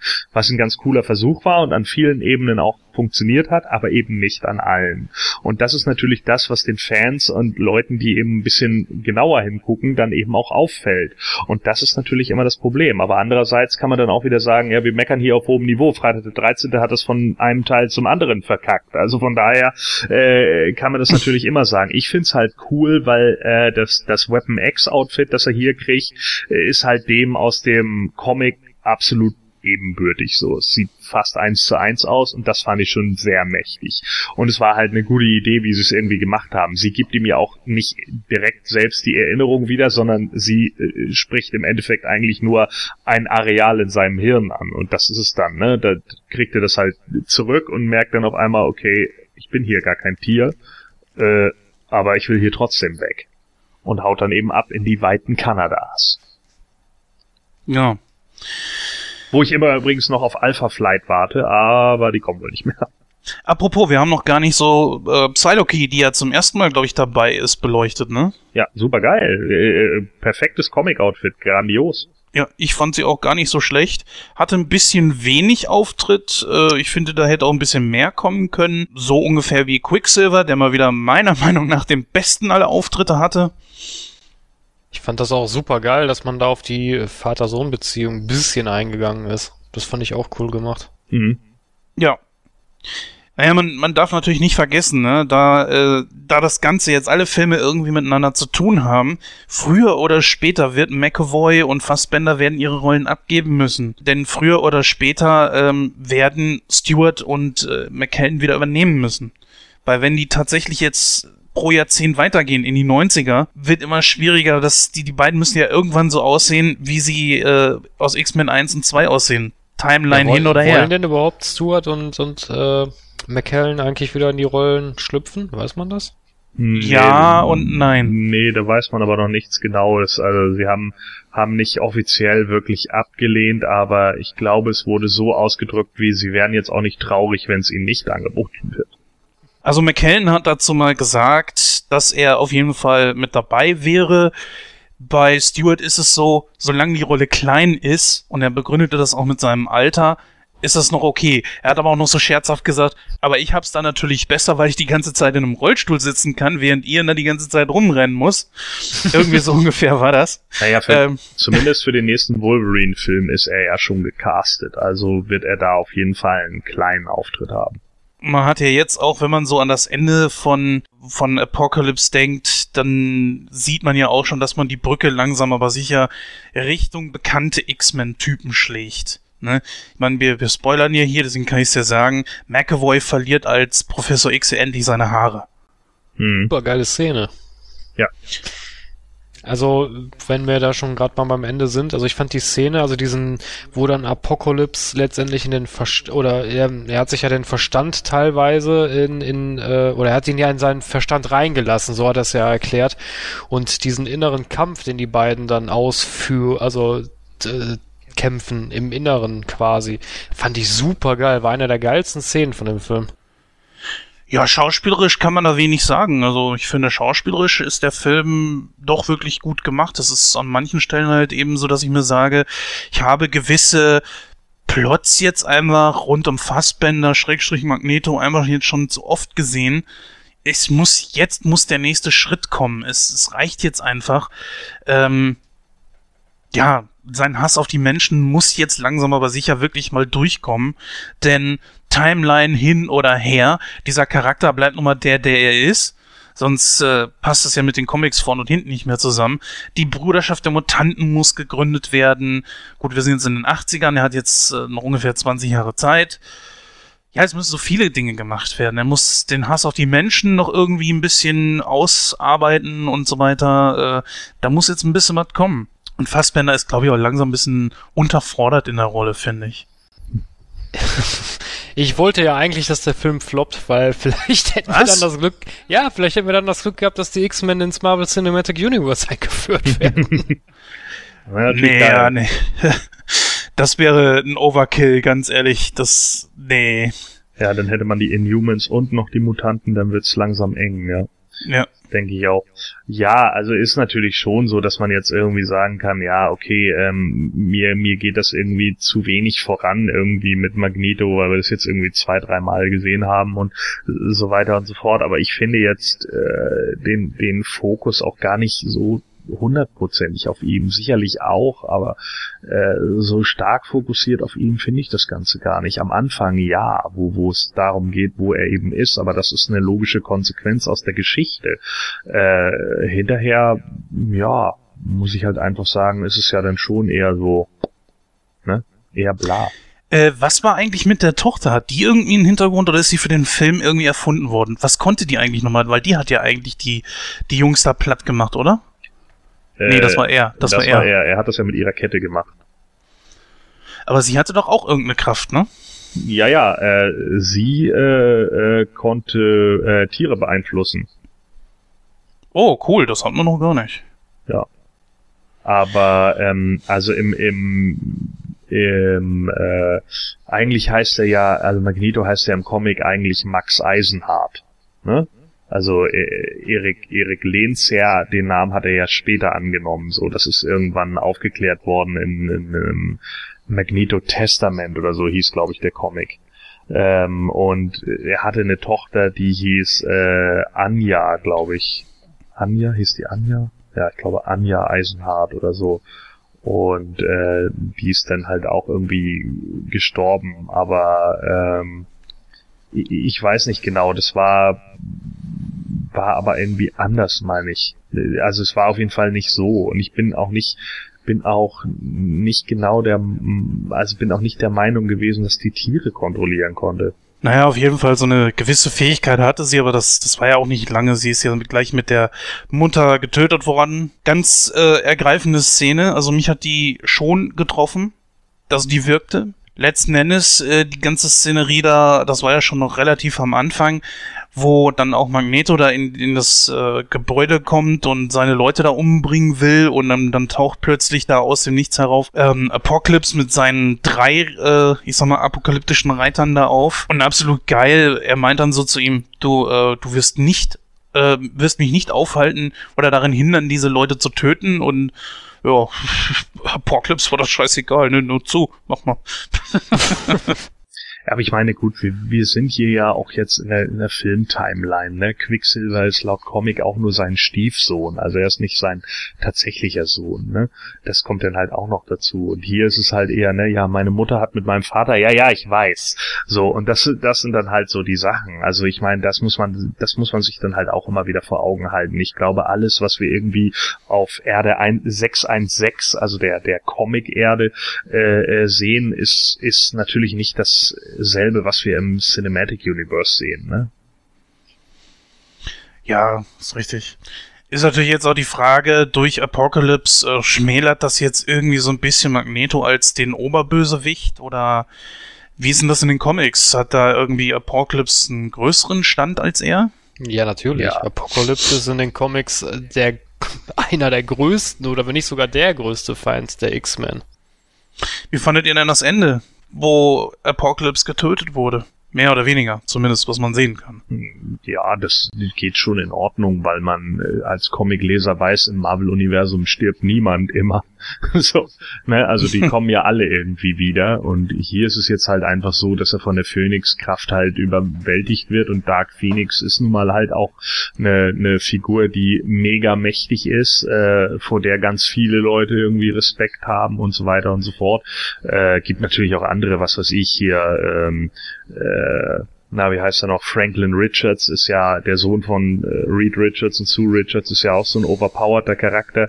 Es gibt halt einige, die äh, eben solche mega mächtigen äh, Kräfte haben und ich fand gerade, dass es Phoenix ist, die ihn im Endeffekt mit Hilfe von den anderen X-Men dann irgendwie konsumiert, fand ich jetzt schon nicht so schlecht ich glaube, das war auch das Beste, was man machen konnte, dass sie wirklich tatsächlich alle zusammengearbeitet haben, um ihn dann irgendwie zu plätten. Und wir haben ja gesehen, äh, das ist übrigens auch sehr interessant, dass zum Beispiel diese Klassifizierung nie wieder aufgetaucht ist, weil Jean Grey ja als der einzige Klasse 5 Mutant klassifiziert wurde in X-Men 3. Ja. Ist ja da irgendwas bekannt, warum das nie wieder aufgetaucht ist? Nö. Äh, auf jeden Fall unterstreicht es das auf jeden Fall, wie mächtig sie eigentlich ist und dass sie unter Kontrolle gehalten werden muss.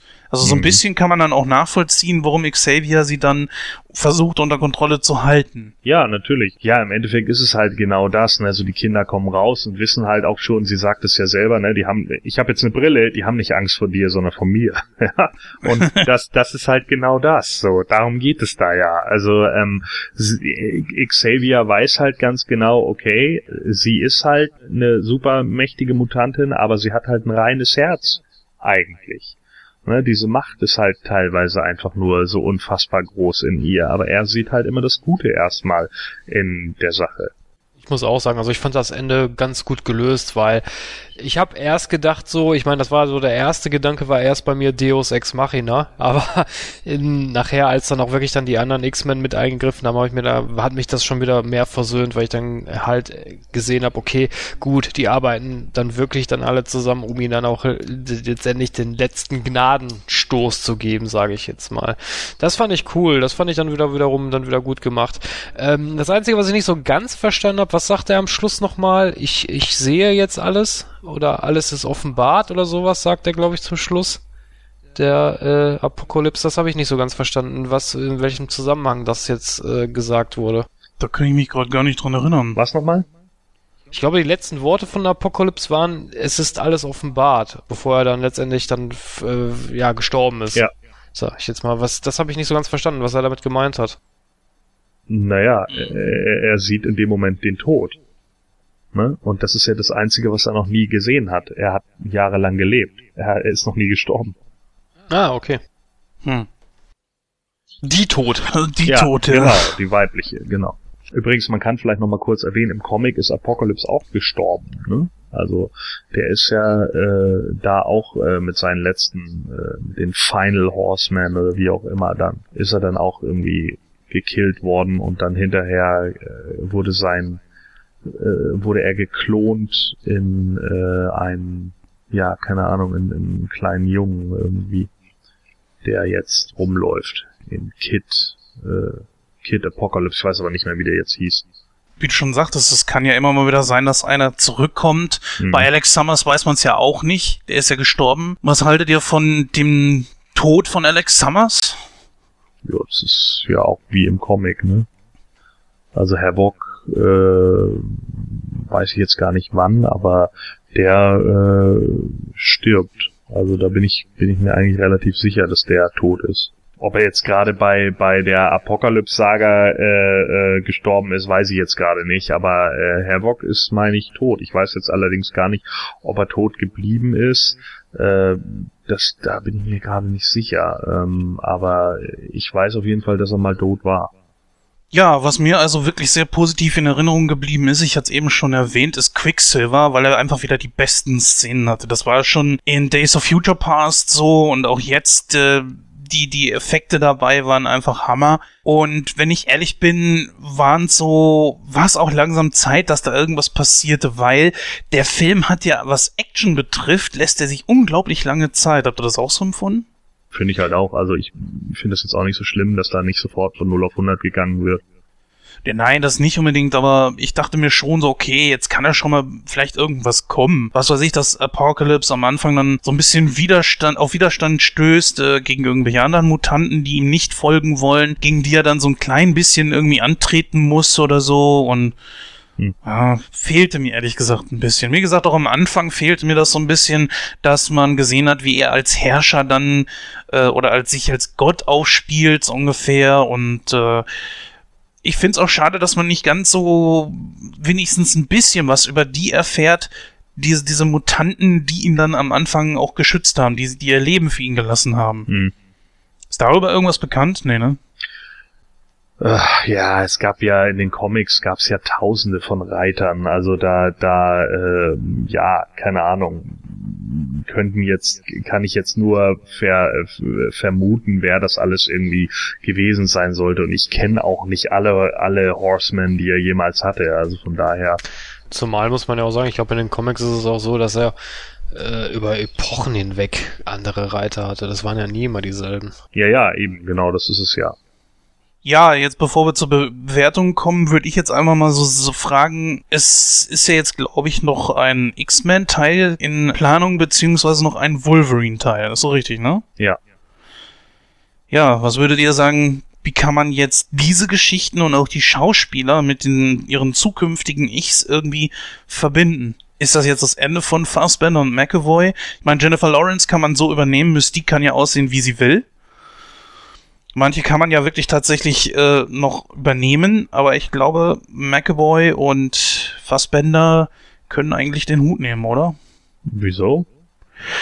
Ja, ja, letztendlich ist es, wie gesagt, Timeline ist Timeline und die Jungs sind einfach dann geboren, wann sie geboren sind. Das wurde hier nie verändert. Das heißt also, dass im Jahr 2000 zum eigentlichen X-Men-Film, ja. gut, die Geschichte von X-Men 1 kann ja meinetwegen jetzt umgeschrieben werden ja, nach neuer Timeline. Ist okay, aber trotzdem sehen nun einmal Magneto und Professor X aus wie halt eben Stewart und McKellen. Und wie gesagt, ich finde weder das äh, ganz besonders McAvoy sieht nicht aus wie Patrick Stewart. Fassbender weiß ich nicht, wenn man versucht, ihn auf alt zu trimmen. Äh, geht vielleicht noch einmal, aber irgendwann letzten Endes muss ihr McKellen wieder übernehmen.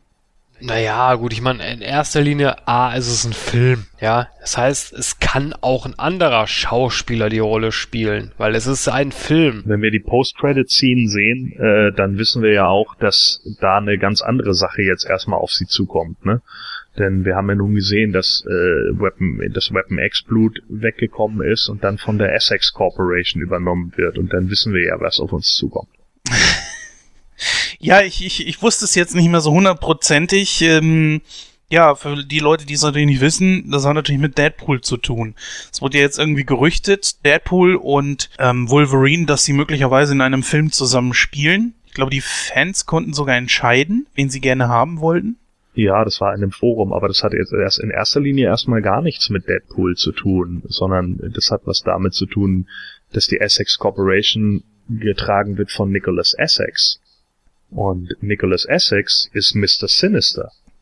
Mr. Sinister ist einer derjenigen, der eben zum Beispiel äh, in Zusammenarbeit mit Gambit ja auch die Mutanten auslöschen will. Also von daher wird jetzt auf uns auf jeden Fall die Mr. Sinister Saga zukommen und die kann man bestens noch mit McAvoy und Magneto rüberbringen. Also da geht so einiges. Und das ist schon ziemlich cool. Okay, ja gut, da endet natürlich mein Wissen. Wie gesagt, ich kenne von den X-Men-Comics eigentlich kaum irgendwas.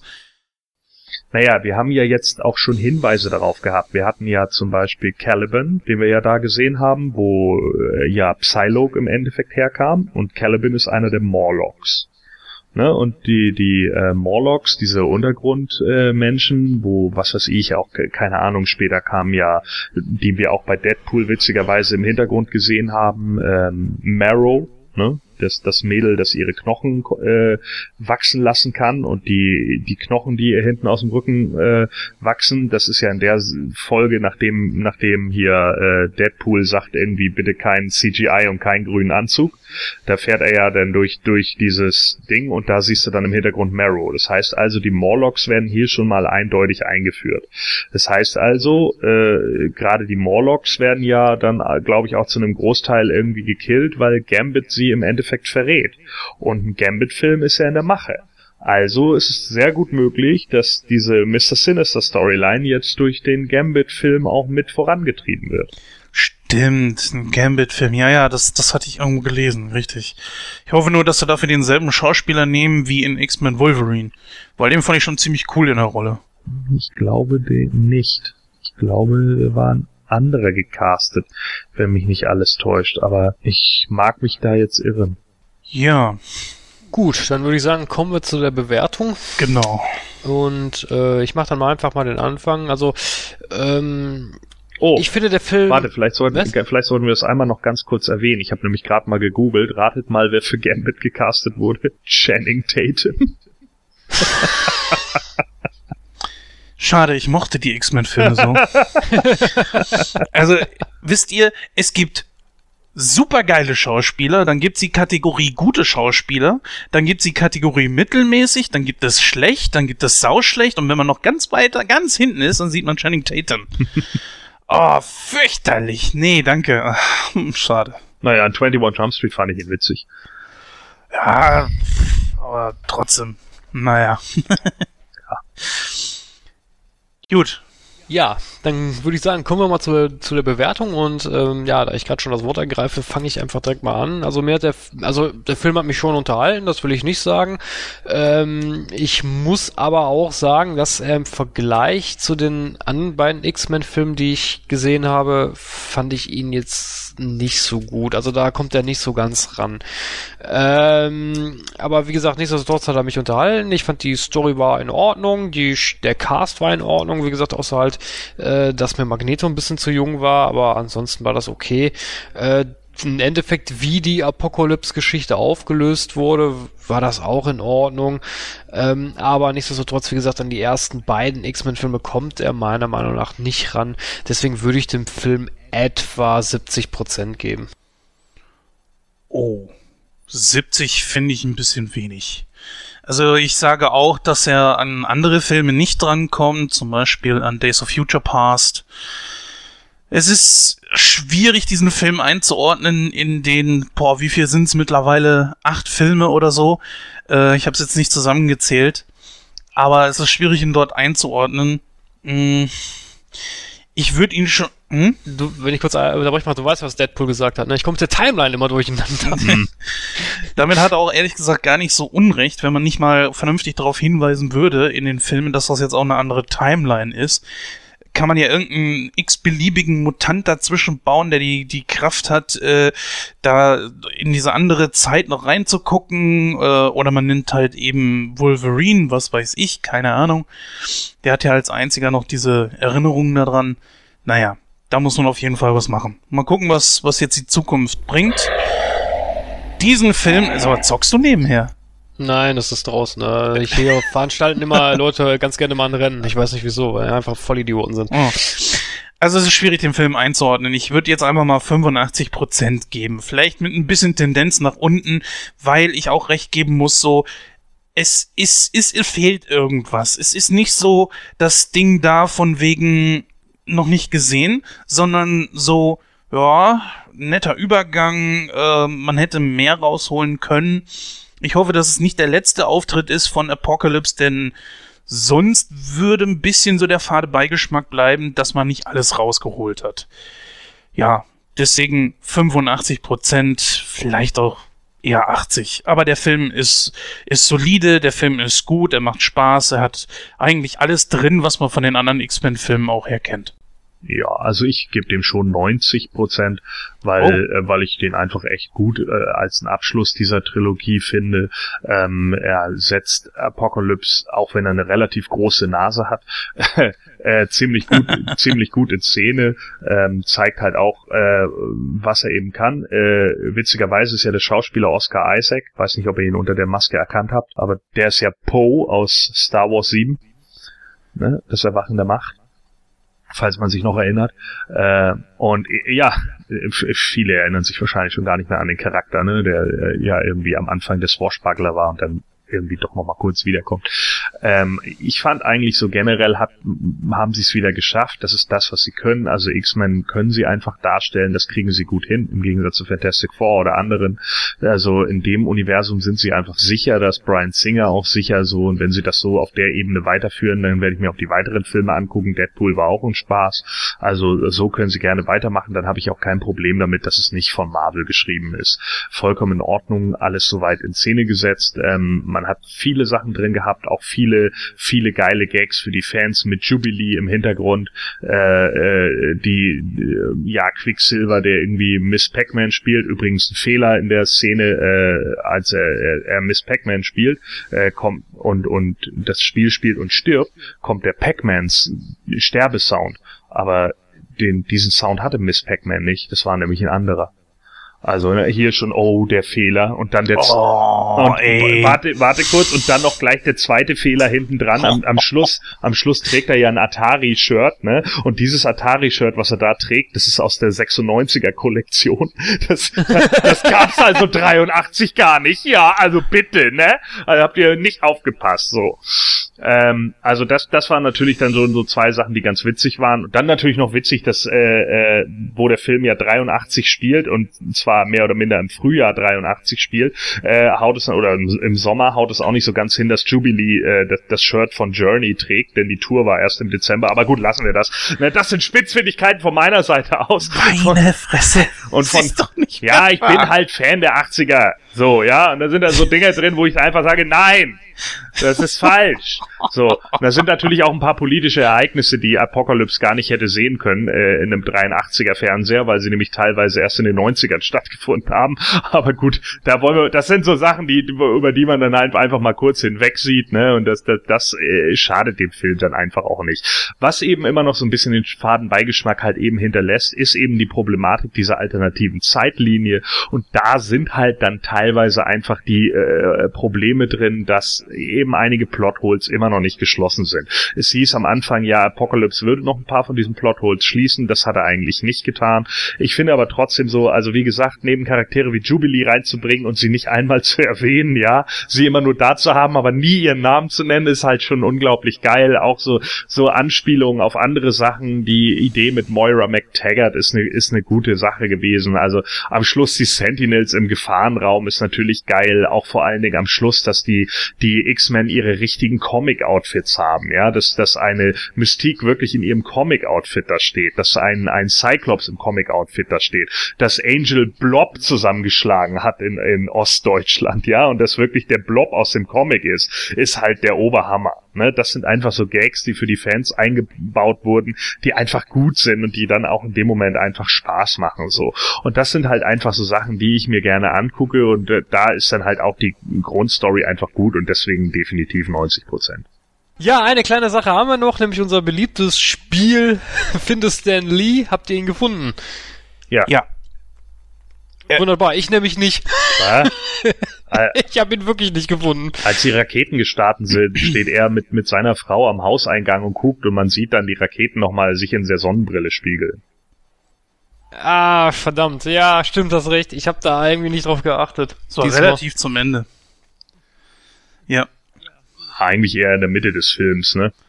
Doch? Oh, okay. Ja, ja, das ist ja da, wo Apocalypse dann halt diese ganzen Raketen starten lässt, weil er ja die ganze Zeit sagt, ihr seid nichts ohne eure Waffen.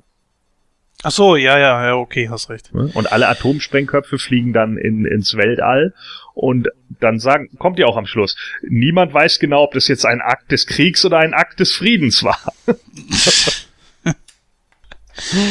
Ja, stimmt. Das, äh, die Szene ist mir irgendwie, irgendwie habe ich den Stan, den guten Stan da nicht wahrgenommen. Aber okay, jetzt weiß ich, wo er war. Ist natürlich unglaublich, ne, in dem Alter das immer noch mitzumachen. Tja, Finde ich klasse. geiler Typ. Ja, richtig geiler Typ halt.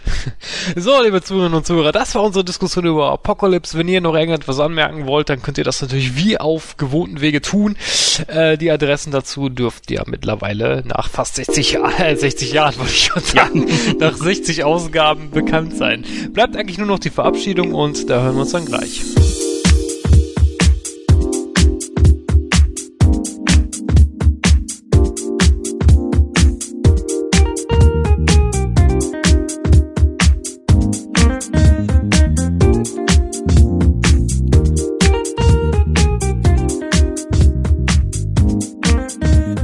Ja, liebe Zuhörer und Zuhörer, das war die ähm, 59. Ausgabe von Nightcrow, ganz im Zeichen der X-Men. Wir melden uns dann zurück mit Ausgabe 60. Und bevor ich mich verabschiede, ich habe mir dieses Mal tatsächlich mal einen Flachwitz überlegt.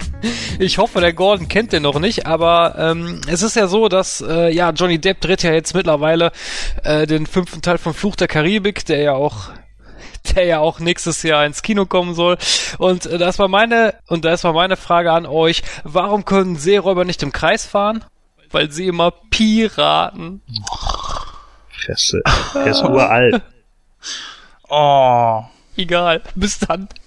Ja, das war natürlich die 59. Ausgabe von Nightcrow. Äh, hat wirklich viel Spaß gemacht, auch diesen Film zu sehen. Der Superhelden-Marathon, der jetzt zwei Monate andauerte, ist vorbei. Er startete etwas schwach halt mit Batman vs. Superman, hatte einen riesigen großen Höhepunkt mit halt äh, Captain America 3 und äh, entlässt einen jetzt mit einem doch recht wohligen Gefühl mit X-Men Apocalypse. Wir sind in diesem Jahr natürlich noch nicht am Ende mit den ganzen Superheldenfilmen. Da kommen, glaube ich, noch zwei auf uns zu. Einer mindestens, das ist die Suicide Squad. Und Doctor Strange. Ja, genau, Doctor Strange, den habe ich natürlich vergessen mit Benedict Cumberbatch.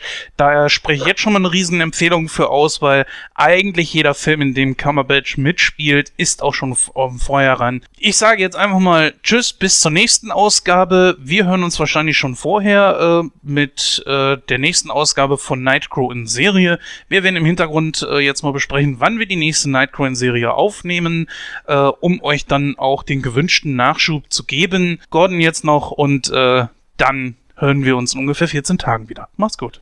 Ja, äh, ich habe ja jetzt gehört, äh, dass, äh, also wir haben ja jetzt gehört, dass Nicholas Essex auftauchen wird und wahrscheinlich im Gambit-Film dann mit Mr. Sinister, aber es ist tatsächlich auch noch ein weiterer X-Men-Film angekündigt worden. Ähm, wer da jetzt welche Rollen übernimmt, weiß man noch nicht genau, aber es ist schon klar, es wird ein ganz großer Gegner der X-Men kommen, nämlich der Mann, der alles Kleingeld der Welt gesammelt hat. Und daraus hat er die Cent Sentinels gebaut.